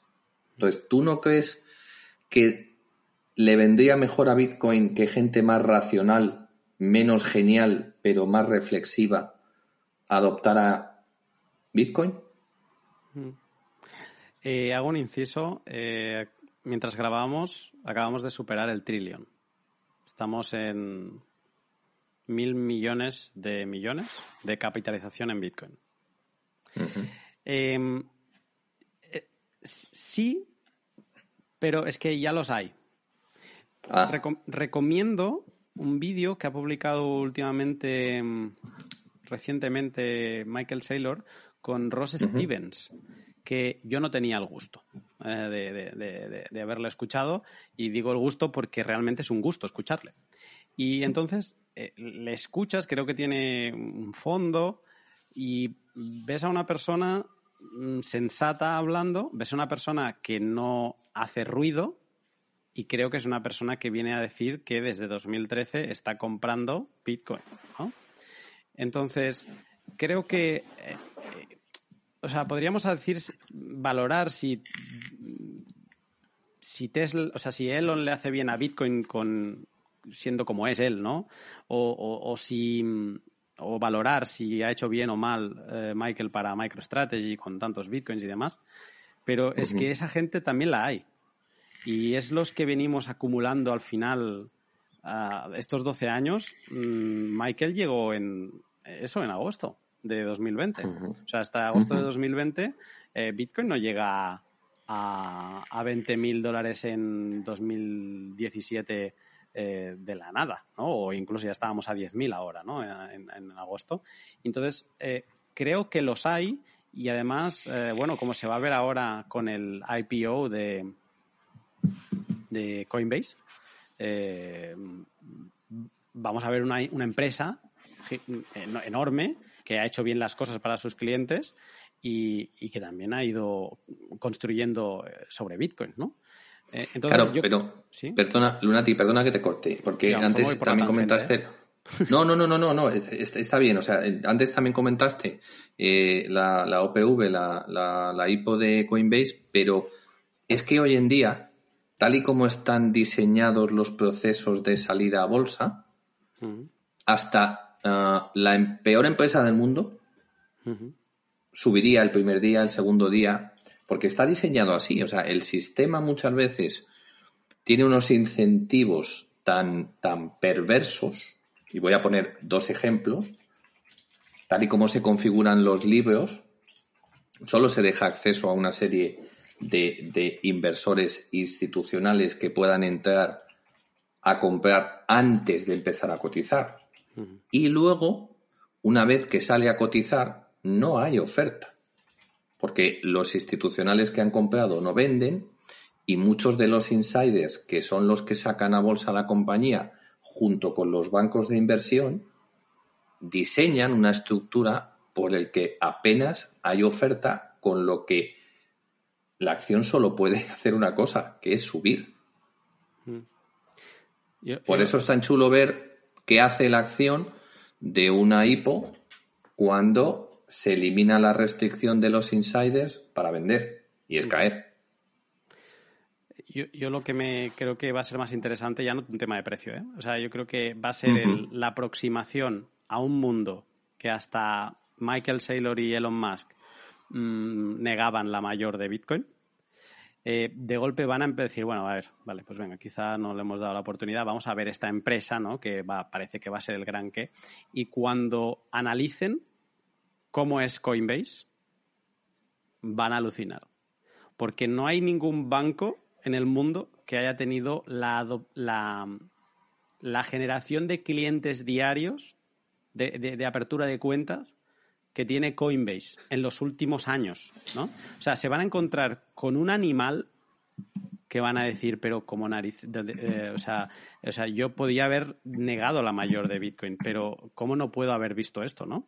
Y creo que eso va a ser, o sea, una de las de los catalizadores de Bitcoin o de la adopción de Bitcoin, aceptación, quizá también, va a ser más allá de la jugada típica que pueda suceder en, en los mercados con el precio, es el dar, el entender lo que se llega a mover detrás de, de Bitcoin. Y eso es, yo creo que es el, punto interesante de, del, IPO. Al final los bitcoins nos sentimos o nos hemos sentido en muchos momentos muy despreciados por mucha gente. Y entonces, eh, todas estas cosas, por eso luego viene un Michael Saylor y nos volvemos locos. Porque es como uno de los del otro lado se convierte en one of us. Y creo que en esto de, de Coinbase también va a pasar algo similar, que va a ser un convertidor de, de, bitcoiners. Eh, ¿no? sé si jugabais al Age of Empires o habéis jugado alguna vez en vuestra... Sí.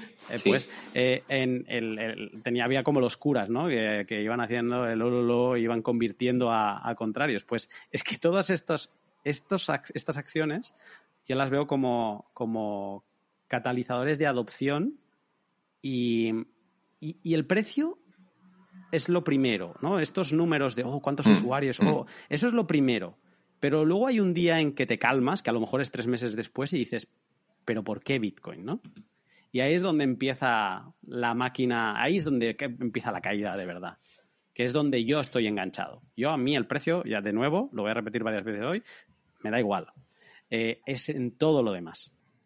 Yo, el, el, S1, yo el S1 me lo voy a leer. Yo ya, yo ya lo aviso. El S1 me lo leeré porque, porque creo que es interesante. Otra cosa es si es invertible o no es invertible. Creo que eh, hay un banco español que, invirtió al principio, que está metido en, Coinbase. Ahora no sé si es una información que tengo que la podía decir o no, así que me voy a, me voy a morder la lengua. pero, pero sí. Eh, o sea, que hay eh, actores que ya están bien colocaditos a la espera. Yo quería aprovechar, eh, estabas comentando de, sobre la adopción de, eh, del Bitcoin, ¿no? Eh, yo una de las pegas que le veo para que Bitcoin se convierta en una moneda al uso es precisamente, pues eso, ¿no? Que tiene que ser una moneda que sea ampliamente aceptada y que puedas ir a cualquier sitio y puedas, puedas pagar con, con Bitcoin, que cada vez más eh, más sitios la están, lo están aceptando, pero bueno, todavía está lejos de, tener la misma aceptación que, pues, el dólar, por ejemplo, ¿no? o el euro. Hmm. Em, entonces, eh, unido a esto, yo quería preguntarte cómo de importante es, por ejemplo, la adopción o la asentación del blockchain para que Bitcoin también se asiente y se adopte. Blockchain como otro sector. Como tecnología, sí. Eh, claro, claro. Eh, no necesariamente aplicada como tal al, Bitcoin, sino eh, la tecnología como tal aplicada a otros usos. ¿Qué relevancia puede tener eso, ¿no? Que, el blockchain acabe utilizándose para otras muchas cosas, incluido el, Bitcoin, porque no solo el Bitcoin hace uso del blockchain. Hmm. Voy a hacer un, nada, un inciso eh, histórico para tener en contexto eh, esto de, separar blockchain de Bitcoin, ¿vale? Eh, todo esto nace en 2014 cuando ah, existía Silk Road, que es el mercado este de la darknet, de la dark web para, para comprar y vender droga o lo que se quisiese. Había gente que también compraba cosas que no eran ilegales y ahí se utilizaba Bitcoin. Entonces, digamos que Bitcoin eh, mm, alcanzó ese punto de mala fama, eh, también seguramente propiciado por, eh, pues por, bancos centrales o por media o a alguien le interesaba, no sé, o, no, a lo mejor no había teoría de la conspiración. Y, em, y entonces, ¿qué se pensó? Que, o sea, se intentó separar Bitcoin como la cosa mala de blockchain. Que blockchain eh, tenía como, no, es que aparecían las frases esas de, es que lo verdaderamente importante de Bitcoin no es, no es Bitcoin, es, es algo que hay dentro de Bitcoin que es blockchain. Eso, es lo verdaderamente revolucionario. Y ahí se empezó a crear toda una industria de la que han vivido eh, miles de empresas consultoras eh, cobrando barbaridades eh, pues haciendo blockchain, ¿no? Proyectos que no servían para nada, porque ¿qué es una blockchain? Es una base de datos eh, ineficiente, eh, descentralizada, pero ineficiente. Y ahora mismo, la gran mayoría de proyectos que se llenan la boca hablando de blockchain, en verdad, con una base de datos lo harían mucho mejor, les costaría mucho menos, pero venderían mucho menos. ¿no? Entonces, la industria blockchain, ¿en qué puede ayudar a Bitcoin? Mm, puede ayudar en que suena a Bitcoin. Puede ayudar en que la referencia, que Bitcoin siempre acaba saliendo como referencia cuando se habla de blockchain. Puede ayudar. Pero ya, te digo, hablar de la industria blockchain es como decir que en lugar de que el coche es malo, que lo verdaderamente bueno es el neumático, ¿no? Y entonces vamos a hacer la industria neumático. Ya, ya, pero con un neumático no transportas gente transportas con un coche, ¿no? Y eh, esto podría ser una discusión muy larga. contestando a tu pregunta, algo puede sumar, pero mm, a generar, a que se hable, pero ni bien ni mal, porque Bitcoin no es blockchain. Blockchain, Bitcoin es criptografía, Bitcoin es blockchain, Bitcoin es proof of work, Bitcoin es una suma de partes que hacen que sea Bitcoin, que hacen que sea lo que he dicho al principio de eh, un cash digital, descentralizado, incensurable y sin intermediarios. Em, eh, para todo ello, blockchain es una parte, ¿vale? Eh, pero bueno, si queda algo como esta idea medio clara, me quedo muy, muy, muy, muy tranquilo. ¿Puede ayudar? Bueno, es aquello de que se hable, bien o mal, pero que se hable. Pues hablar. Sí, pero no es necesario, digamos. Para nada, es que son cosas distintas. Sí, sí, sí, entendido. Perfecto. Eh, Lunati, me ha parecido brutal la explicación, la verdad, que te lo has preparado y te lo has currado mucho. Como decía Dani, he explicado de una forma muy sencilla, me ha parecido eh, súper interesante. Te doy mi enhorabuena. Gracias. Eh, has mencionado a Elon Musk y a Sailor, que, que, bueno, son dos personas que a Sailor lo conozco menos, a Elon Musk sí. Es evidente que es una mente brillante, aunque no soy seguidor del mismo, no, dirige el perfil de compañía que a mí me, interesa, pero me llama la atención, todo esto lo he visto desde la barrera en las redes sociales, me llama la atención que Max planteó su interés públicamente hace, es que me suena de memoria, hace cosa de un mes. Y preguntó que cuál era la gracia de Bitcoin o algo así. El propio Saylor se ofreció a explicárselo. Esto recuerdo que sucedió en las redes sociales, no pasó demasiado tiempo. Hmm. Eh, ¿Crees que un mes es suficiente para entender Bitcoin en toda su profundidad? Eso que me estabas diciendo de les hizo clic en la cabeza, no, hay gente que no lo entiende, hay que llegar al nivel. Pero es que más hace un mes, eh, prácticamente por lo que yo entendí, no tenía una idea sobre Bitcoin y de repente ha pasado un mes y ha invertido la caja de Tesla en Bitcoin. Hmm. A ver, dentro de lo que cabe, la inversión de Tesla no es ni parecida a, la de creo. O sea, por cantidades. Sí, sí, no, digo en relativo. En el caso de Tesla, pues la caja de Tesla es muchísimo más pequeña por el perfil de compañía que es. Digo, si crees que es suficiente un mes, que parece ser que es el tiempo que ha dedicado Elon Musk a, Bitcoin, para entenderlo. No, no me parece suficiente. puede ser un genio eh, y puede a ver, a mí, lo que me sorprende es eh, en seis meses lo que hizo Sailor. Sea, Sailor en seis meses ha entendido Bitcoin mejor que gente que lleva ocho años. Y mm, entonces eh, ya no sabes, o sea, lo puede entender. A mí me da la sensación, y esto ya es opinión, ¿eh? que, que, que ha actuado dirigido por alguien. O sea, como que se ha dejado aconsejar, se le han abierto un poco los ojos, eh, ha visto, es como que tiene ese olfato de decir, mm, estamos haciendo, o sea, aquí algo suena y eso es que, el, río agua lleva y se ha metido. Pero no me, no me da, porque además, a ver, no es que hable mucho y que explique muchas cosas, siempre hace, yo creo que es un troll en, Twitter al, menos. Eh, eh, pero entonces no, se le puede como tomar en serio, no ha hecho ninguna entrevista a la que te puedas agarrar. Sailor hizo, bueno, sigue haciendo semanalmente, ¿no? Eh, pero hizo un montón cuando entró y, un poco te dabas cuenta de, de su idea.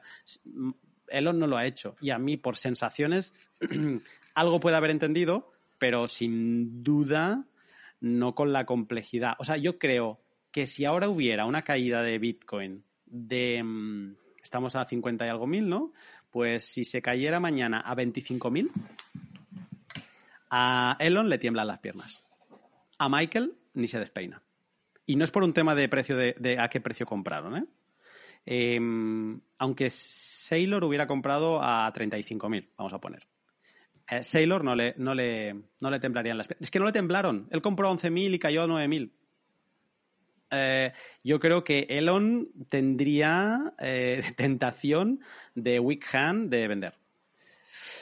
Por, porque creo que le falta. O sea, yo estoy sí que creo que si realmente solo ha sido un mes, otra cosa es que como es un troll, quizá lleva medio año leyendo, informándose un año e incluso ha ido comprando a nivel personal que no lo tiene que declarar, digamos, públicamente y lleva comprando desde vete a saber cuándo. Em, es que no lo sabes. Es tan así, es tan críptico que, no, no, es claro en eso. Pero sí, un mes, sin duda, me parece que en un mes solo puedes estar enamorado y con un FOMO que no te lo, que no te lo aguantes.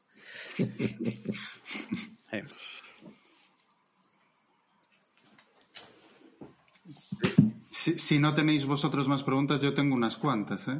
Sí, sí, yo, Tengo, yo tengo una más, pero ir, vosotros sacando preguntas, que yo he hablado un montón. Pues, pues dale, Alex, dale.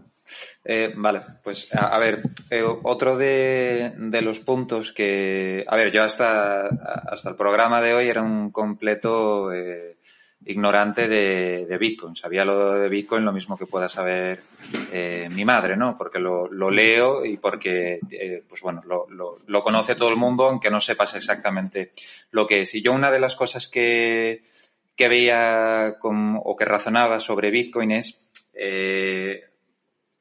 una cosa es eh, Bitcoin, que es una criptomoneda, y otra cosa es el hecho de invertir o creer en el concepto de criptomoneda, ¿no?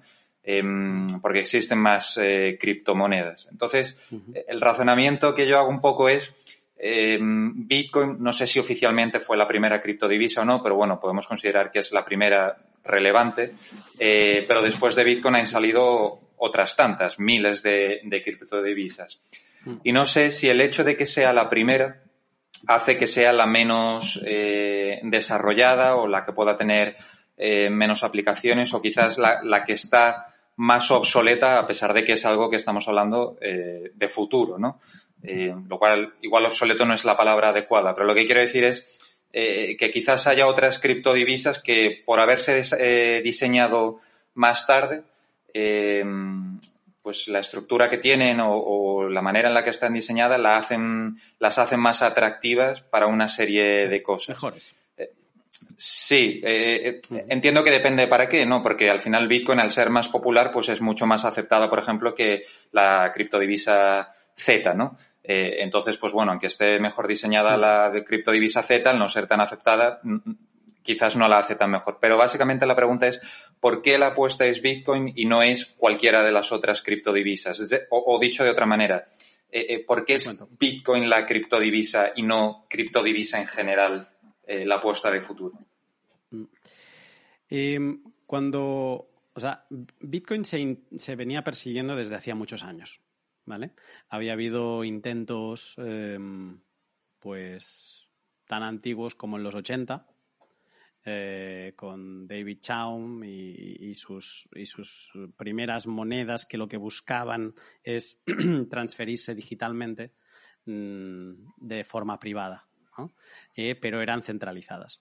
Entonces, la idea de Bitcoin es una idea que, además luego tenemos, creo que fue en el 2006, tenemos, no, 2006, ah, no me acuerdo, pero bueno, ah, tenemos otras antes como es B-Money de Wei o BitGold de Nick Szabo, que también perseguían lo mismo, pero con, no con la brillantez de Bitcoin. ¿Vale?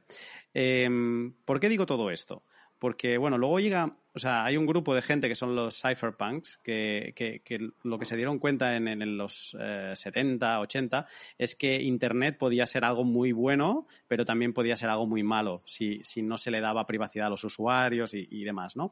Y todo este grupo de gente, pues eh, fueron un poco los que fueron luchando porque el ciberespacio fuera un espacio de la gente y no fuera un espacio de Estados Unidos o un espacio de China, no, que fuera un espacio como esa magia que tenía Internet en los 90, ¿no? De que todo es libertad, todo se puede hacer.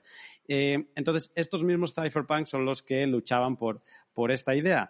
Eh, entonces, a todas estas aparece un desconocido que es Satoshi y se marca a Bitcoin, se, lo saca de la chistera. Además, Bitcoin utiliza eh, cosas que ya existían de hacía años y las combina de una manera genial. O sea, es como si alguien apareciera y se inventara la paella en el siglo XXI y dijeras, Dios mío, pero ¿cómo, quién, pero ¿cómo no lo he podido inventar antes, no? Porque estaba todo ahí. Pues esa persona lo combina todo y lo hace. ¿Por qué explico este rollazo? Porque Bitcoin no, no, no venía a competir en ninguna industria. Bitcoin venía a solucionar un problema, que era el de eh, intercambiar algo de forma digital sin que se pudiera copiar, porque todos sabemos que una canción MP3, una imagen en el ordenador, la puedes copiar en USB tantas veces como quieras, pues ¿cómo puede haber algo digital único, con un identificador único a cada una de las monedas, y que realmente, eh, aunque esté descentralizado y cada uno tenga sus bitcoins en su casa, en su móvil, eh, que no se pueda hacer doble gasto que alguien no pueda enviar esas monedas y luego decir que las envió a otro sitio y empezar como a gastar doblemente esas mismas monedas. Entonces, esto, e, esto que parece sencillo diciéndolo, nadie lo había conseguido antes. Y, Bitcoin lo solucionó. Entonces, ¿por qué Bitcoin? Porque Bitcoin, eh, su, mentalidad es de, de hacerlo de la, más, de la forma más pura posible, la forma más descentralizada que existe y por eso para los bitcoiners es importante que todas sus partes, tanto el desarrollo como antes he mencionado, la minería, la creación de minero, que todo esté lo más descentralizado posible. Porque si es así, no puedes enviar una carta a nadie y decirle cese eh, sus operaciones, detenga lo que está haciendo. Y eso es lo que le pasa al Estado con Bitcoin, que no lo puede detener. ¿no? Em, entonces, Bitcoin no aparece en ninguna industria, no compite por ser el mejor en nada. Bitcoin soluciona un problema y lo soluciona de forma brillante. Todas las que vienen después se agarran al descubrimiento de Bitcoin de esa combinación ingeniosa de elementos criptográficos y de bases de datos eh, ineficientes, etcétera, etcétera, para decir, hostia, pues yo he tenido una idea diferente. Yo he tenido la idea de hacerlo así, pero que te además haga eso otro. Yo creo que hay em, algunos proyectos interesantes, pero que no compiten en el mismo sector que Bitcoin. O sea, hay proyectos que yo creo que seguramente serán las FinTech 2.0, pero que por la manera en que están hechas no pueden ser descentralizadas. Y por lo tanto, estamos hablando de cosas totalmente distintas. Son una revolución porque mejoran lo que existe en, una agilidad eh, pasmosa, pero eh, aquí estamos hablando de un dinero descentralizado que no depende de un banco central, eh, que es portable y que además compite con, con este cártel de bancos centrales que tenemos hoy en día. Eso solo hay uno que, que realmente está planteando esa solución. Y luego otra cosa, es que aunque se copie Bitcoin, aunque se hagan copias mm, burdas de él, hay una cosa con que no se puede competir, y es que la gente ha decidido que Bitcoin es lo que quieren, que Bitcoin es la solución, es el que les soluciona los problemas de todas estas cosas que os he dicho antes, ¿no? De inflación, etcétera.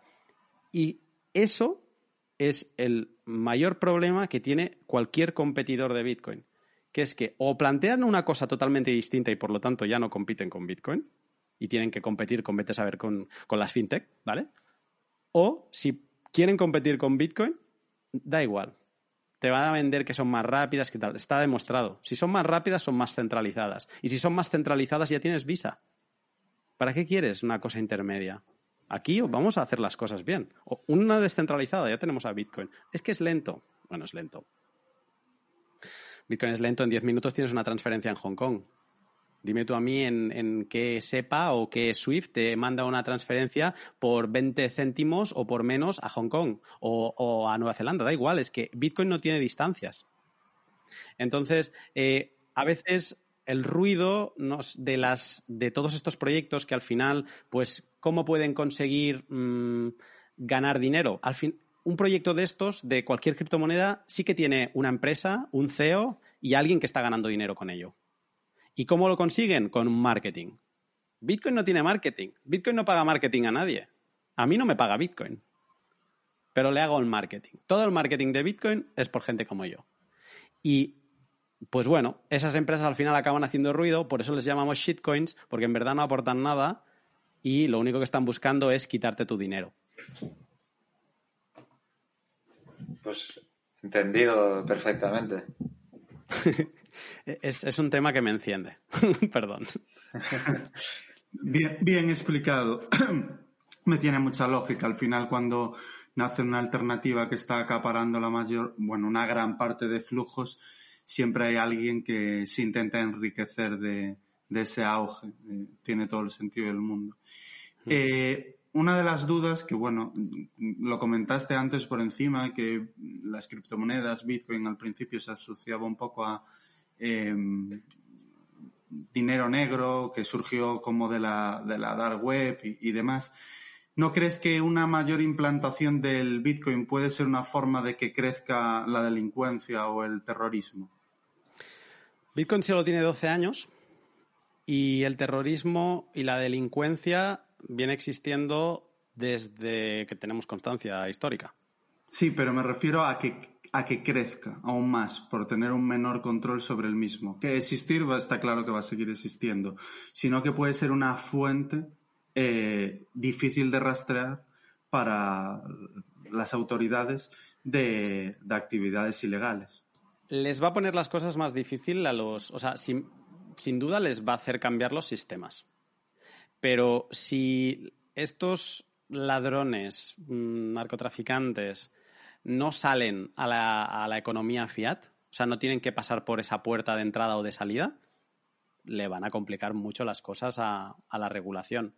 Pero estoy de acuerdo en que puede incentivar a que haya gente que se sienta más cómoda eh, con ese tipo de actitudes, pero eh, no obviemos una cosa, o sea, Bitcoin no es anónimo, a diferencia de lo que mucha gente se piensa, eh, se puede trazar, se puede ver a dónde van las monedas, eh, de dónde vienen, y, y es que ya, ya, no solo Bitcoin, o sea, en Internet hay mucha metadata, muchísima, a la hora de conexión, eh, desde dónde se está conectando, y aunque no salgan a la economía fiat, los estados van a seguir teniendo ese monopolio de la visión sobre las redes.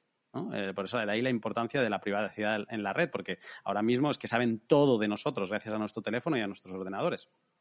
Eh, entonces, muchos de estos delincuentes tampoco es que sean, eh, tengan campo libre para hacer lo que quieran, porque si un Estado pone entre ceja y ceja encontrar a alguien, a ver, ha caído, Silk Road cayó. Yo creo que el mal se va a poder seguir persiguiendo, pero va, se van a tener que adaptar a cómo encontrar a esos malhechores. La, la inconfiscabilidad de Bitcoin es buena. Si un Estado te hace una ley ejecutiva 6102, como hizo Roosevelt en 1933, que expropió el oro de todos los particulares, pues eso te, Bitcoin protege al particular en ese caso, eso no puede pasar, el Estado no se puede volver loco, pero también protege, en este caso, pues, por ejemplo, lo sabes tú bien, que si hay un robo, eh, si el ladrón no coopera, no le pueden confiscar, aunque hayan enganchado a la persona, no le pueden confiscar esos Bitcoin. Digamos que las reglas de juego cambian. Eh, Bitcoin no es ni bueno, ni malo, Bitcoin es una herramienta más. La herramienta no es ni buena ni mala, es el cómo la utilizas, ¿no? Entonces, eh, sí, eh, digamos que perseguir a los malhechores va a tener que utilizar otros métodos, pero vaya, no creo, lo va a incentivar, puede incentivar en algún punto que haya gente que se sienta más cómodo, pues vendiendo droga, mmm, digamos, porque sí, porque le da esa sensación de, de, protección, pero creo que es una sensación de falsa protección, ¿vale? O sea que yo creo que al final vamos a estar en, en una situación muy parecida a la actual. Vale. ¿Tú crees que la aspiración de Bitcoin va más en línea de llegar a ser reserva de valor o de llegar a ser un medio de intercambio universal? Yo creo que es un. El, lo explicaba muy bien Rayo en un vídeo de la semana pasada del de, de, de proceso de monetización de los activos, ¿no? O de los bienes. Eh, yo creo que eh, estamos. O sea, Bitcoin aspira a ser un medio de intercambio. Y una. O sea, aspira a todo. Aspira a ser también unidad de cuenta pero creo que es, es, todo un proceso. Primero empezamos por reserva de valor, luego empezamos ya a ver cómo Tesla quiere poder vender sus, sus coches por, eh, por Bitcoin. O sea, empezamos a ver ejemplos de unidad de, de medio de intercambio directo, ¿no? sin, sin, intermediarios que te hagan el, el, salto a dólares o a euros. Y, y cuando esto llegue a una masa bastante interesante, pues habrá gente que, que empezará a vender sus bienes contabilizados en Bitcoin, con la unidad de cuenta de Bitcoin. Yo creo que es un proceso. Yo creo que Bitcoin aspira a todo. Eh, otra cosa es si lo consiga. En referencia a eso, si aspira a todo, a ser un, como decía, si llega a ser adopción mayoritaria, puede ser medio de intercambio, de hecho ya se está empezando a ver, pero ¿no te parece que es eh, excesivamente complejo de cara a su seguridad? Pues porque eh, incluso tomando determinadas medidas, como fue mi caso, que lo conté en tu podcast, puede ser objeto de robo. ¿No crees que no es algo accesible para todo el mundo? Por ejemplo, eh, mis padres. Hmm. No veo a mis padres aprendiendo más allá de los sistemas de seguridad que adopté yo personalmente, que fue una wallet eh, física con pues sin tener conexión a internet, que era una conexión USB, anotando las palabras en papel. ¿No crees que este perfil de personas, e, esa generación, o incluso nuestra propia generación, gente que no tenga conocimientos informáticos, impide que llegue a ser un medio de intercambio universal, su complejidad? No, esa es, una de las amenazas de Bitcoin. Eh, la he puesto yo al menos así. Pero es que creo que estamos ante algo tan grande que no estamos viendo su timing correcto. O sea, yo creo que queremos que todo vaya muy rápido, pero aquí estamos ante, ante una cosa que, va a estar con nosotros mm, años y años, ¿no? Y, entonces eh, también había una generación que no iba a relacionarse con los ordenadores, ¿no? Y al final acabó relacionándose y al final acabó teniendo un teléfono en el bolsillo. Yo no me imaginaba a mi padre utilizando redes sociales y ahora tiene un Instagram. Em, entonces, yo creo que dependerá un poco de la masa, ¿no? de, hacia dónde vaya el mundo. Eh, puede parecer difícil ahora, porque quizá ahora los medios que tenemos no sean los más adecuados. Eh, podemos imaginar Internet en los noventa y pocos, ¿no? Eh, que entrar, tener, enviar un email ya era, ya tenías que ser medio hacker. Em, a cómo es ahora, ¿no? Enviar un email. Entonces creo que hay mucha evolución por delante. Antes hablaba que mm, los Michael Saylor de turno son buenos porque después de la locura del precio que puede haber este año va a volver dinero para inversión y a mí me gustan más los bear market que los bull market porque se está más tranquilo, no hay tanto ruido y, se puede desarrollar. Mm, y, creo que hay mucho por hacer. Ya se están viendo cosas como muy sencillas, problemas como el, que tú viviste, creo que vamos a encontrar soluciones, em, digamos, de como es dinero programable, pues vamos a encontrar maneras de programarlo para que haya gente como los nuevos bancos, que van a ser como co-custodios, eh, que te pueden estar ayudando, en los que te puedes apoyar a, que no tengas que ser un, aunque la, sociedad evolucione, pues que no tengas que ser un, hacker ¿no? para poder eh, gestionar Bitcoin. Eh, entonces, creo que nos falta tiempo. O sea, no, no, no pensemos tampoco que Bitcoin se va, va, va, a hacer todo el proceso de monetización en, en 20 años, ni en 5. Tiene sentido. Es un proceso de evolución que quizás dentro de, ya no te digo 20, quizás dentro de 10 años el proceso de tener Bitcoin y que sea un, un medio, o sea, que puedas tener tus Bitcoin de una forma muchísimo más segura, sea más accesible de lo que es ahora. Quizás falta mm. madurez al Bitcoin para alcanzar esa, esa, facilidad, que sea más accesible para mm. todo el mundo. Hace 10 años era prácticamente imposible comprar Bitcoin. Eh, eh, no había casas de cambio. Eh, la primera gran casa de cambio fue Mt. Gox en 2013 eh, o creo que ahí a lo mejor estaba un poco antes, pero la gente compraba Bitcoin por correo, a gente que lo minaba y le enviaban dinero por correo y, o sea, tú imagínate qué dificultad. Y imagínate cómo es ahora el cambio que ha habido. Son 10 años. Y ahora mismo puedes, te descargas una aplicación y estás comprando. Eh, ¿Con dónde estaremos de aquí 10 años? No lo sé. Claro, a mí, a mí, Lunati, me has quitado la, la pregunta que te iba a hacer, porque al final yo te quería preguntar si se necesita tiempo para crear esa, esa, esa red mundial de, intercambio, ya que se tiene que apoyar en, la, no en la digitalización, sino en la informatización y en el uso de Internet. Y, y si analizamos las gráficas de crecimiento de la población a nivel mundial, ya se está empezando a ralentizar. Es una curva exponencial, pero ya cuando alcanza niveles del 45 o 50% se ralentiza.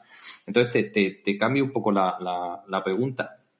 ¿Cómo le responderías a una persona, así muy sencillo, muy rápido, que sus dos mayores miedos para no adoptar Bitcoin, Bitcoin uno, eh, ¿quién me asegura a mí que no se emiten más de, más de 21 millones? Dos, ¿quién me dice a mí o quién me asegura que no me los van a poder robar? Ah, eh, la segunda es que no, no, va a gustar la respuesta. Em, empiezo por la primera. Eh, la primera es la de la emisión. A ver, el protocolo de Bitcoin se está en cada uno de los nodos de Bitcoin. ¿Y qué es un nodo de Bitcoin? Pues un nodo de Bitcoin es un programa que de hecho lo puedes mm, descargar y utilizar en tu ordenador, ¿vale? Eh, mucha gente lo que se construye es un nodo en una Raspberry, porque entonces lo tienes 24 horas al día en un, orden, un aparato aparte, ¿no? que no depende de que tú lo abras y lo cierres. Y tu nodo sirve para muchas cosas. Tengo un pod sobre eso, de por qué tener un nodo, o sea, si a alguien le interesa. Tal. Pero donde quiero ir ahora es que en un nodo, cada persona, eh, los nodos tienen las reglas de Bitcoin, ¿vale? Eh, entonces, las reglas de Bitcoin, por ejemplo, dicen que Mm, en cada 10 minutos, ahora mismo donde estamos, en el, en momento donde estamos de bloques de Bitcoin, se emiten como máximo 6,25 Bitcoins por bloque, ¿vale? Y que el minero ha de cumplir unas reglas para demostrar que ha sido él que ha conseguido ese bloque. Esa regla eh, la tienen reforzada todos los usuarios que tienen un nodo. Esa regla, al final, es la que acaba haciendo que solo va a haber 21 millones de monedas. Porque si tú sumas, te lleva a las 21 millones de monedas en 2140. Eh, ¿Quién te asegura a ti que no va a haber una mayor emisión de Bitcoin? Eh, Bitcoin es un consenso al que hemos llegado eh, pues todos los participantes, todos los que tenemos un nodo, y es de nuestro interés, están, tenemos unos incentivos alineados todos a que Bitcoin solo tenga 21 millones de monedas. Si alguien quisiera cambiar esas reglas, yo por ejemplo ahora podríamos llegar tú y a un pacto que mis nodos, yo tengo dos nodos ahora, em, eh, un nodo cuesta 120 dólares, ¿eh? No te da Bitcoin, que a veces la gente se piensa que te generas Bitcoin, no generas nada de Bitcoin, ¿vale? Eh, mm, yo tengo dos nodos aquí y ahora podría decir que le cambio las reglas y que digo que a partir de ahora Bitcoin tiene 24 millones de monedas, cuando mi nodo empiece a hablar con los otros nodos, porque esto funciona como por inundación, ¿sabes? Es como los nodos se van comunicando unos con otros, unos con otros y se pasan la información. Cuando yo le empiezo a, dar información, los nodos de mi alrededor van a decir, ¿pero qué dices, chalao? Pero que no. Y entonces van a denegar cuando le envíe dos o tres comunicaciones de este estilo, me van a cortar las comunicaciones y me van a poner como en una lista negra, ¿vale? Porque yo no sigo el consenso. Yo he creado otra cosa. ¿De acuerdo? Entonces, ¿por qué Bitcoin no va a emitirse más? Primero, porque no hay ninguna persona que lo pueda decidir de forma faraónica y porque se ha levantado un, día con el pie girado. ¿no? Eh, tiene que ser llegar a un consenso donde todo el mundo decida, oye, pues es mejor opción, tal. ¿Qué pasa? ¿Por qué no va a suceder? Porque eh, los incentivos de todos los que estamos apoyando Bitcoin, de los que tenemos Bitcoin, es de que esto no sea así de que los 21 millones de monedas son es como una de las, de las cosas más sagradas que hay, ¿no? Porque además es de, todos los problemas que os he hablado que soluciona Bitcoin, se apoyan muchos de ellos en que tiene una emisión fija y programada.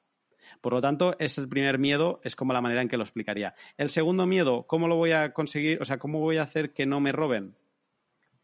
Eh, recuperando una cosa que la gente ha perdido, que es responsabilidad. Eh, nos hemos acostumbrado a tenerlo todo a, que el Estado nos aporte muchas de las cosas, ¿vale?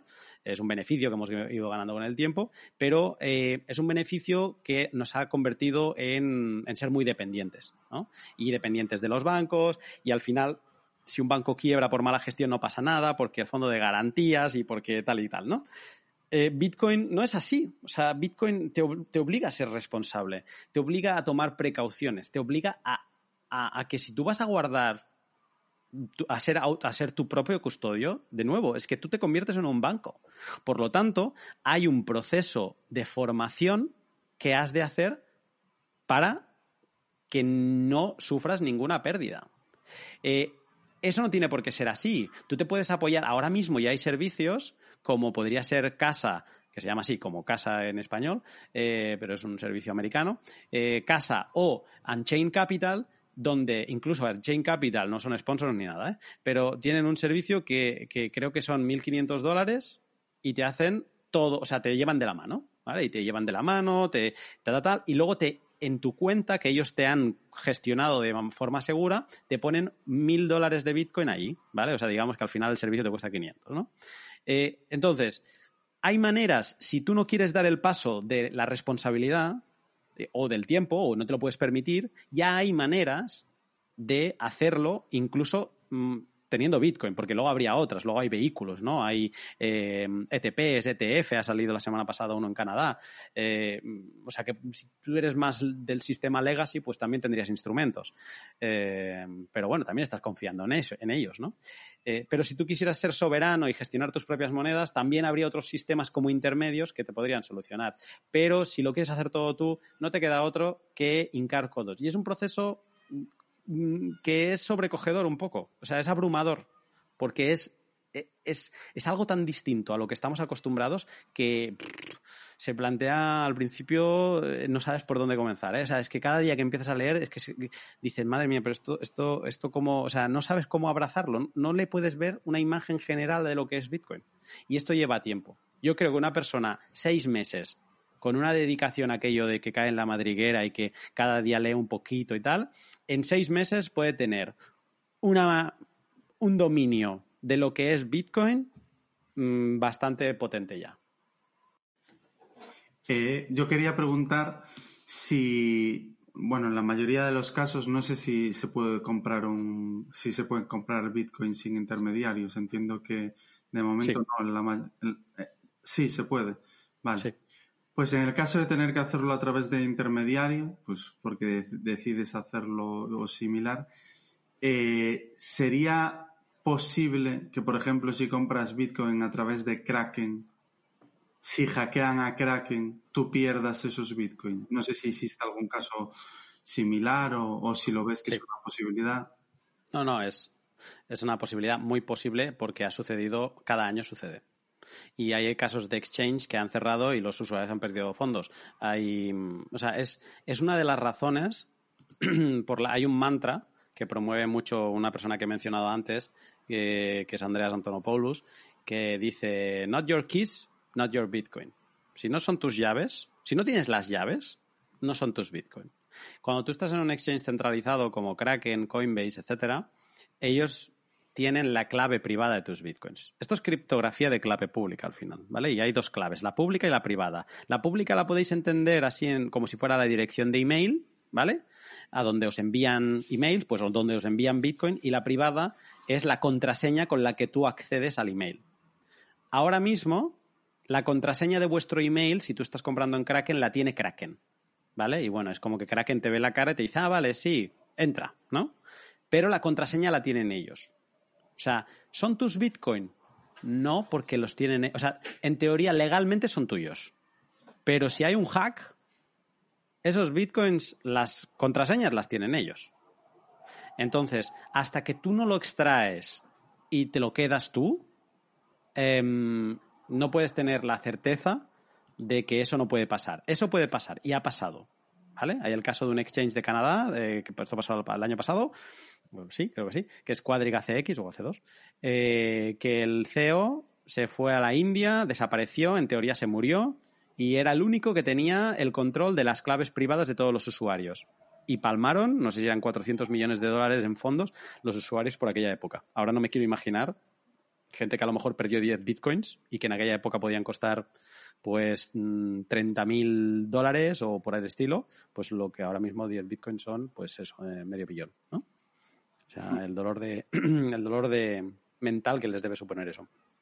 Entonces, eh, puede pasar, hay listas de todos los hacks que hay cada año en exchanges. Cuando pasan a un exchange grande, el exchange grande lo cubre si, tiene fondos.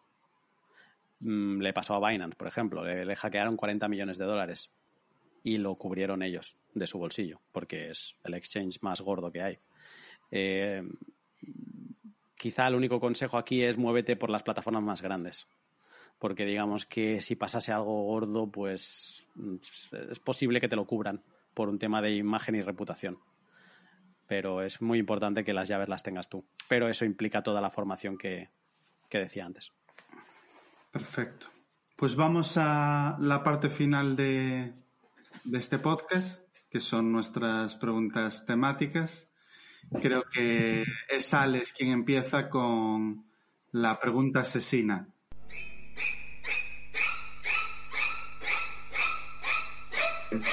La pregunta asesina es, ¿conseguirá sobrevivir el Bitcoin al poder de los BTC? de, los bancos centrales, Alex. Ah, vale. Eh, de los bancos centrales, ¿conseguirá sí, sobrevivir? Eh, yo, yo, vamos, yo creo que sí. O sea, porque es que lo, lo más sencillo hubiera sido que lo tumbasen ya. Y el, problema. ¿sí? ¿Consideras que eh, quizás la pregunta iría más bien por eh, esa, son dos, eh, dos entes, el Bitcoin y los bancos centrales, que tienen que convivir, que el Bitcoin, eh, digamos, echa fuera del sistema a los bancos centrales? ¿Cuál es, digamos, la solución al final del, del camino? Tú imagínate, tú tienes un activo en el que siempre. O sea, mira, te voy a poner eh, Venezuela, una divisa que no vale nada, que cada día los precios cambian. Eh, ¿Qué hace la gente? Si le dan bolívares, los gasta al momento, ¿no? Y si no se los gasta al momento, los pasa a dólares, porque es la estabilidad. ¿Cómo veo yo a los bancos centrales conviviendo con Bitcoin? De la misma manera el dólar, el euro, es esa moneda que, con la que tú no puedes estar tranquilo. ¿Vale? Y es Bitcoin siempre va a ser esa cobertura contra la mala política. Entonces, ¿van a convivir? Sí, pero cuando, la información llegue a más gente, más gente va a utilizar esos mecanismos. Y, yo creo, sí, a ver, de nuevo, es un proceso largo, es un proceso que no es de, hoy para mañana, eh, yo no me imagino que los bancos centrales desaparezcan ni que de la noche a mañana digan, oye, que nos hemos dado cuenta que no tenemos poder sobre esto y que mejor que nos vamos. Eh, entonces yo creo que van a seguir intentando exprimir el pastel como lo intentan en, en el Banco Central de Venezuela y intentando pues se quedarán como un no sé, como todas estas empresas tecnológicas que se les pasó la época pero siguen existiendo y van haciendo cositas o se pasan a hacer cosmética y cosas así. Y, sí, ahí están, ¿no? Pero creo que algo como Bitcoin está llamado a, a comerse el gran pastel. Vamos ahora con la pregunta del millón.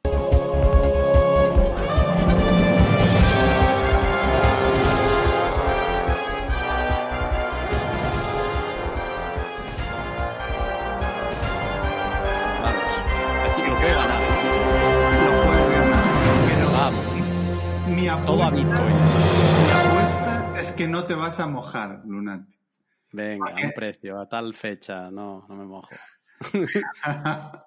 eh, a ver, ¿cuál, ¿cuál, es el techo? No te voy a pedir un precio. ¿Cuál es el techo? Vale, tengo la respuesta. Hmm.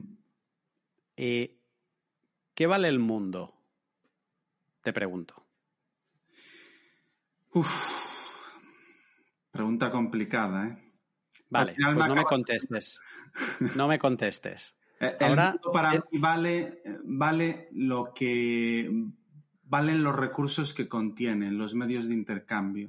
O sea, el, el vale. mundo posee unos recursos que son recursos útiles y atractivos para, para los individuos que vivimos en él. Esos recursos son finitos y, y es eh, responsabilidad del dinero que vayan, que haya un equilibrio entre ambos. O sea, si, si, si existiese muchísimo más dinero que recursos, pues en, entiendes por dónde voy, ¿no? No, pero ya está, ya tengo, o sea, está, gracias, porque me has explicado algo que no sabía o que quizá no había reflexionado tan profundamente. Eh, pues ahora tú, pero tu reflexión, como puede ser la de Alex o Dani, eh, la que sea, pues tú agarras lo que vale el mundo y lo divides por 21 millones de unidades. Eso es el techo de Bitcoin. Es una buena respuesta. Es apoteósica. Ya es la primera vez que, que escucho habría, una respuesta habría que buena. promocionar, sí, sí, habría que promocionar el programa con un corte que fuera solo la respuesta que ha dado Lunati. No, me ha, me ha gustado mucho la respuesta, tiene mucha coherencia. No te has mojado con precio, pero entiendo que no lo hagas porque es algo que a mí tampoco me gusta hacer.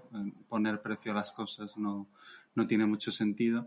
Pero la respuesta es de luego que guarda mucho sentido común detrás. Mm. Me gusta. Dani, tú que eres el más serio de los tres, pues Venga, yo que soy- programas las preguntas serias. Venga, por favor. Sí. me pongo. Me siento, me siento a gusto. Vale, venga. Vamos. Qué, nivel, eh, que es que Vamos. me da, me da ambiente y todo. Pregunta seria. ¿Crees que convencerás a Carlos para volver a invertir en Bitcoin después de que le robase? Creo que después de escucharme ya está convencido. A ver, he de admitir que, que da gusto traer, te hemos metido caña como se la meteríamos a cualquier persona, porque tú sabes que he hablado contigo eh, en privado que no tengo absolutamente nada en contra de Bitcoin, absolutamente, absolutamente nada. Da gusto traer a gente con argumentos, eh, con fundamento, eso es lo que me gusta a mí, a mí.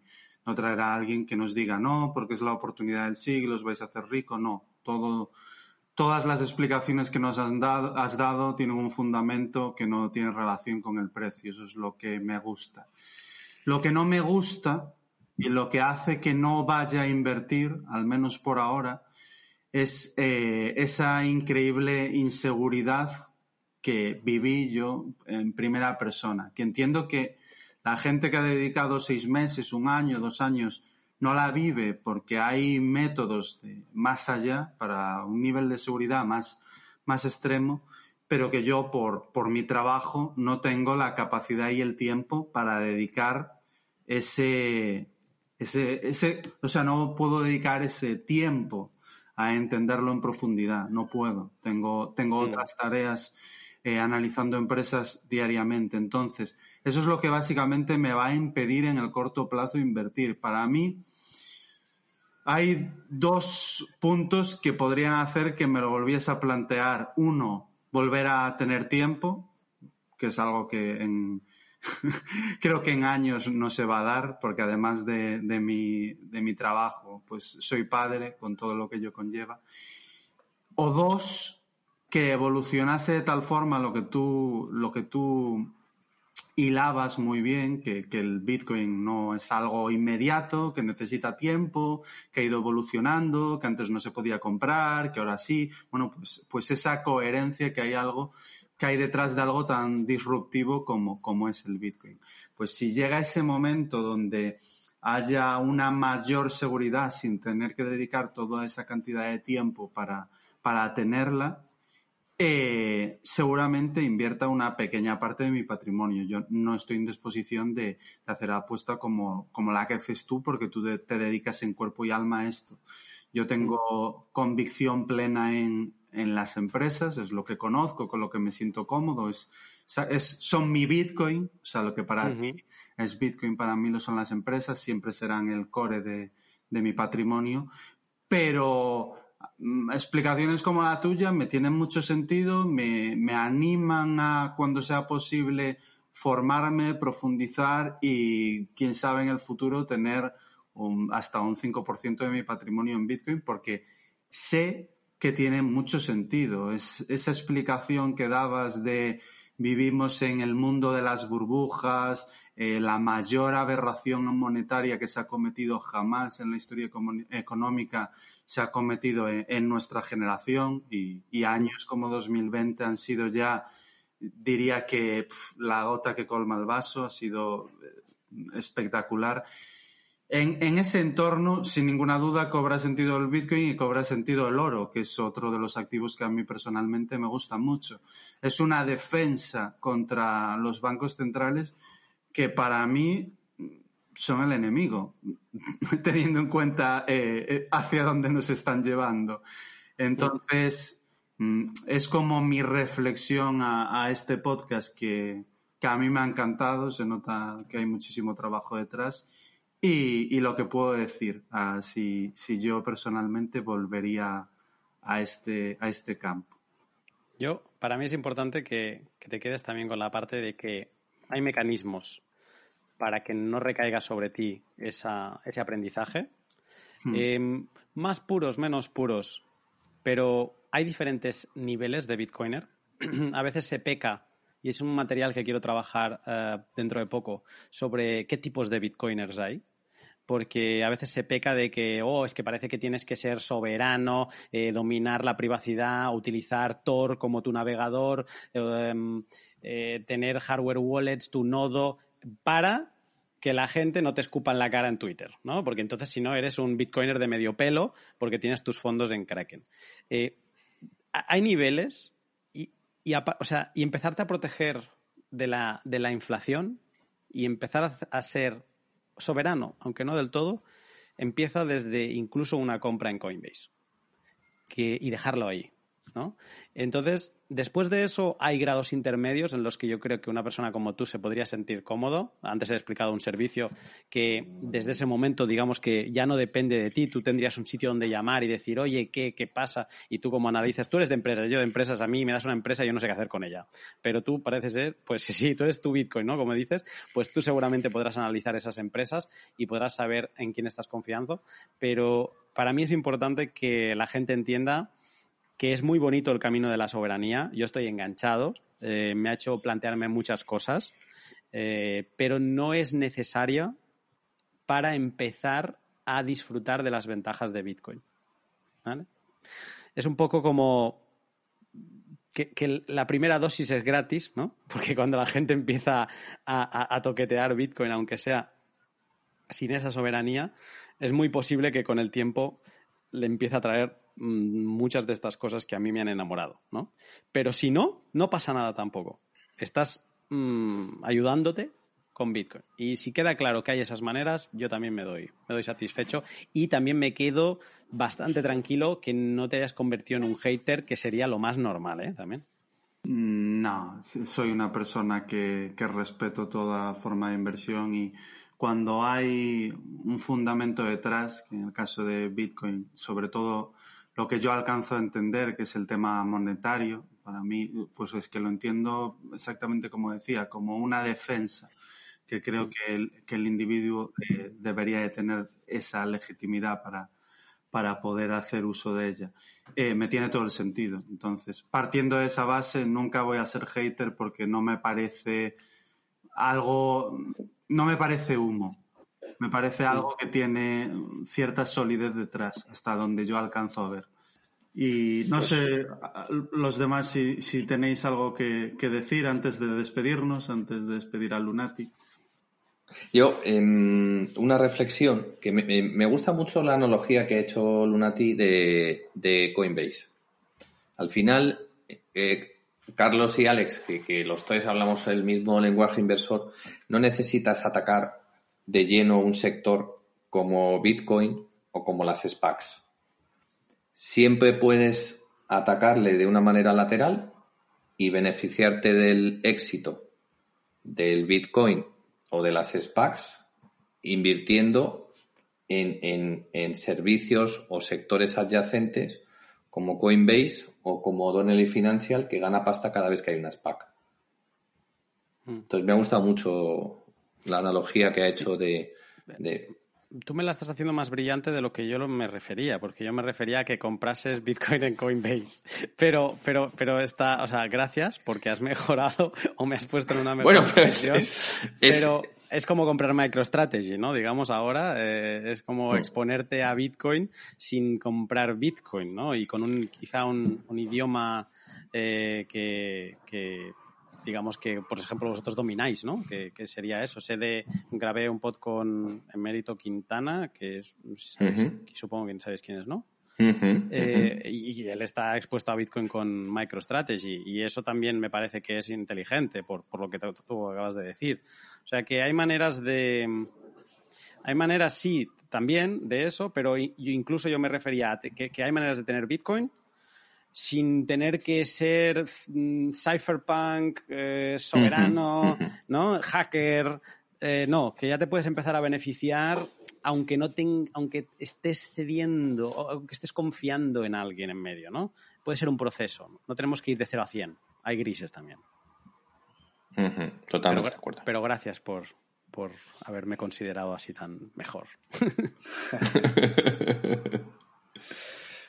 Bueno, por mi parte yo decir que, pues, que yo he aprendido una barbaridad, también porque empezaba desde un nivel eh, muy, muy básico o nulo casi, y, la verdad que lo has hecho muy fácil de entender. Y con esto coincido con tanto lo que han dicho Carlos como, como Dani, que eh, explicar algo complejo y hacerlo parecer muy simple requiere que detrás haya un conocimiento muy, muy profundo, ¿no? No es nada fácil eh, poder explicar, pues eso, algo que es complicado de entender y, explicarlo de una manera tan sencilla y, tan fácil de entender. Así que, eh, por mi parte, agradecerte que hayas venido y, que hayas aportado todo lo que has aportado, que es muchísimo. No, pues muchas gracias. Eh, yo, para mí ha sido un, placer y un reto ya lo he dicho al principio, me gustan los retos y por eso me, me, tomé, en verdad me he apoyado mucho en, lo que le vi decir a, Paco, pero porque eso, ¿no? Necesitaba algún referente, no veo a Bitcoin tanto como desde la inversión, pero entiendo que puede ser interesante y también he querido aportar el granito de arena. Mm, si ha gustado, pues genial, muchas gracias y estoy contento, me quedo tranquilo y, y nada, y cuando tengáis alguna duda de Bitcoin, pues ya sabéis dónde estoy. Pues muchas gracias. Eh, hasta aquí el programa de Bitcoin, que estoy seguro que gustará mucho a, nuestros oyentes. Y muchas gracias a todos por escucharnos. Seguimos para dentro de dos semanas.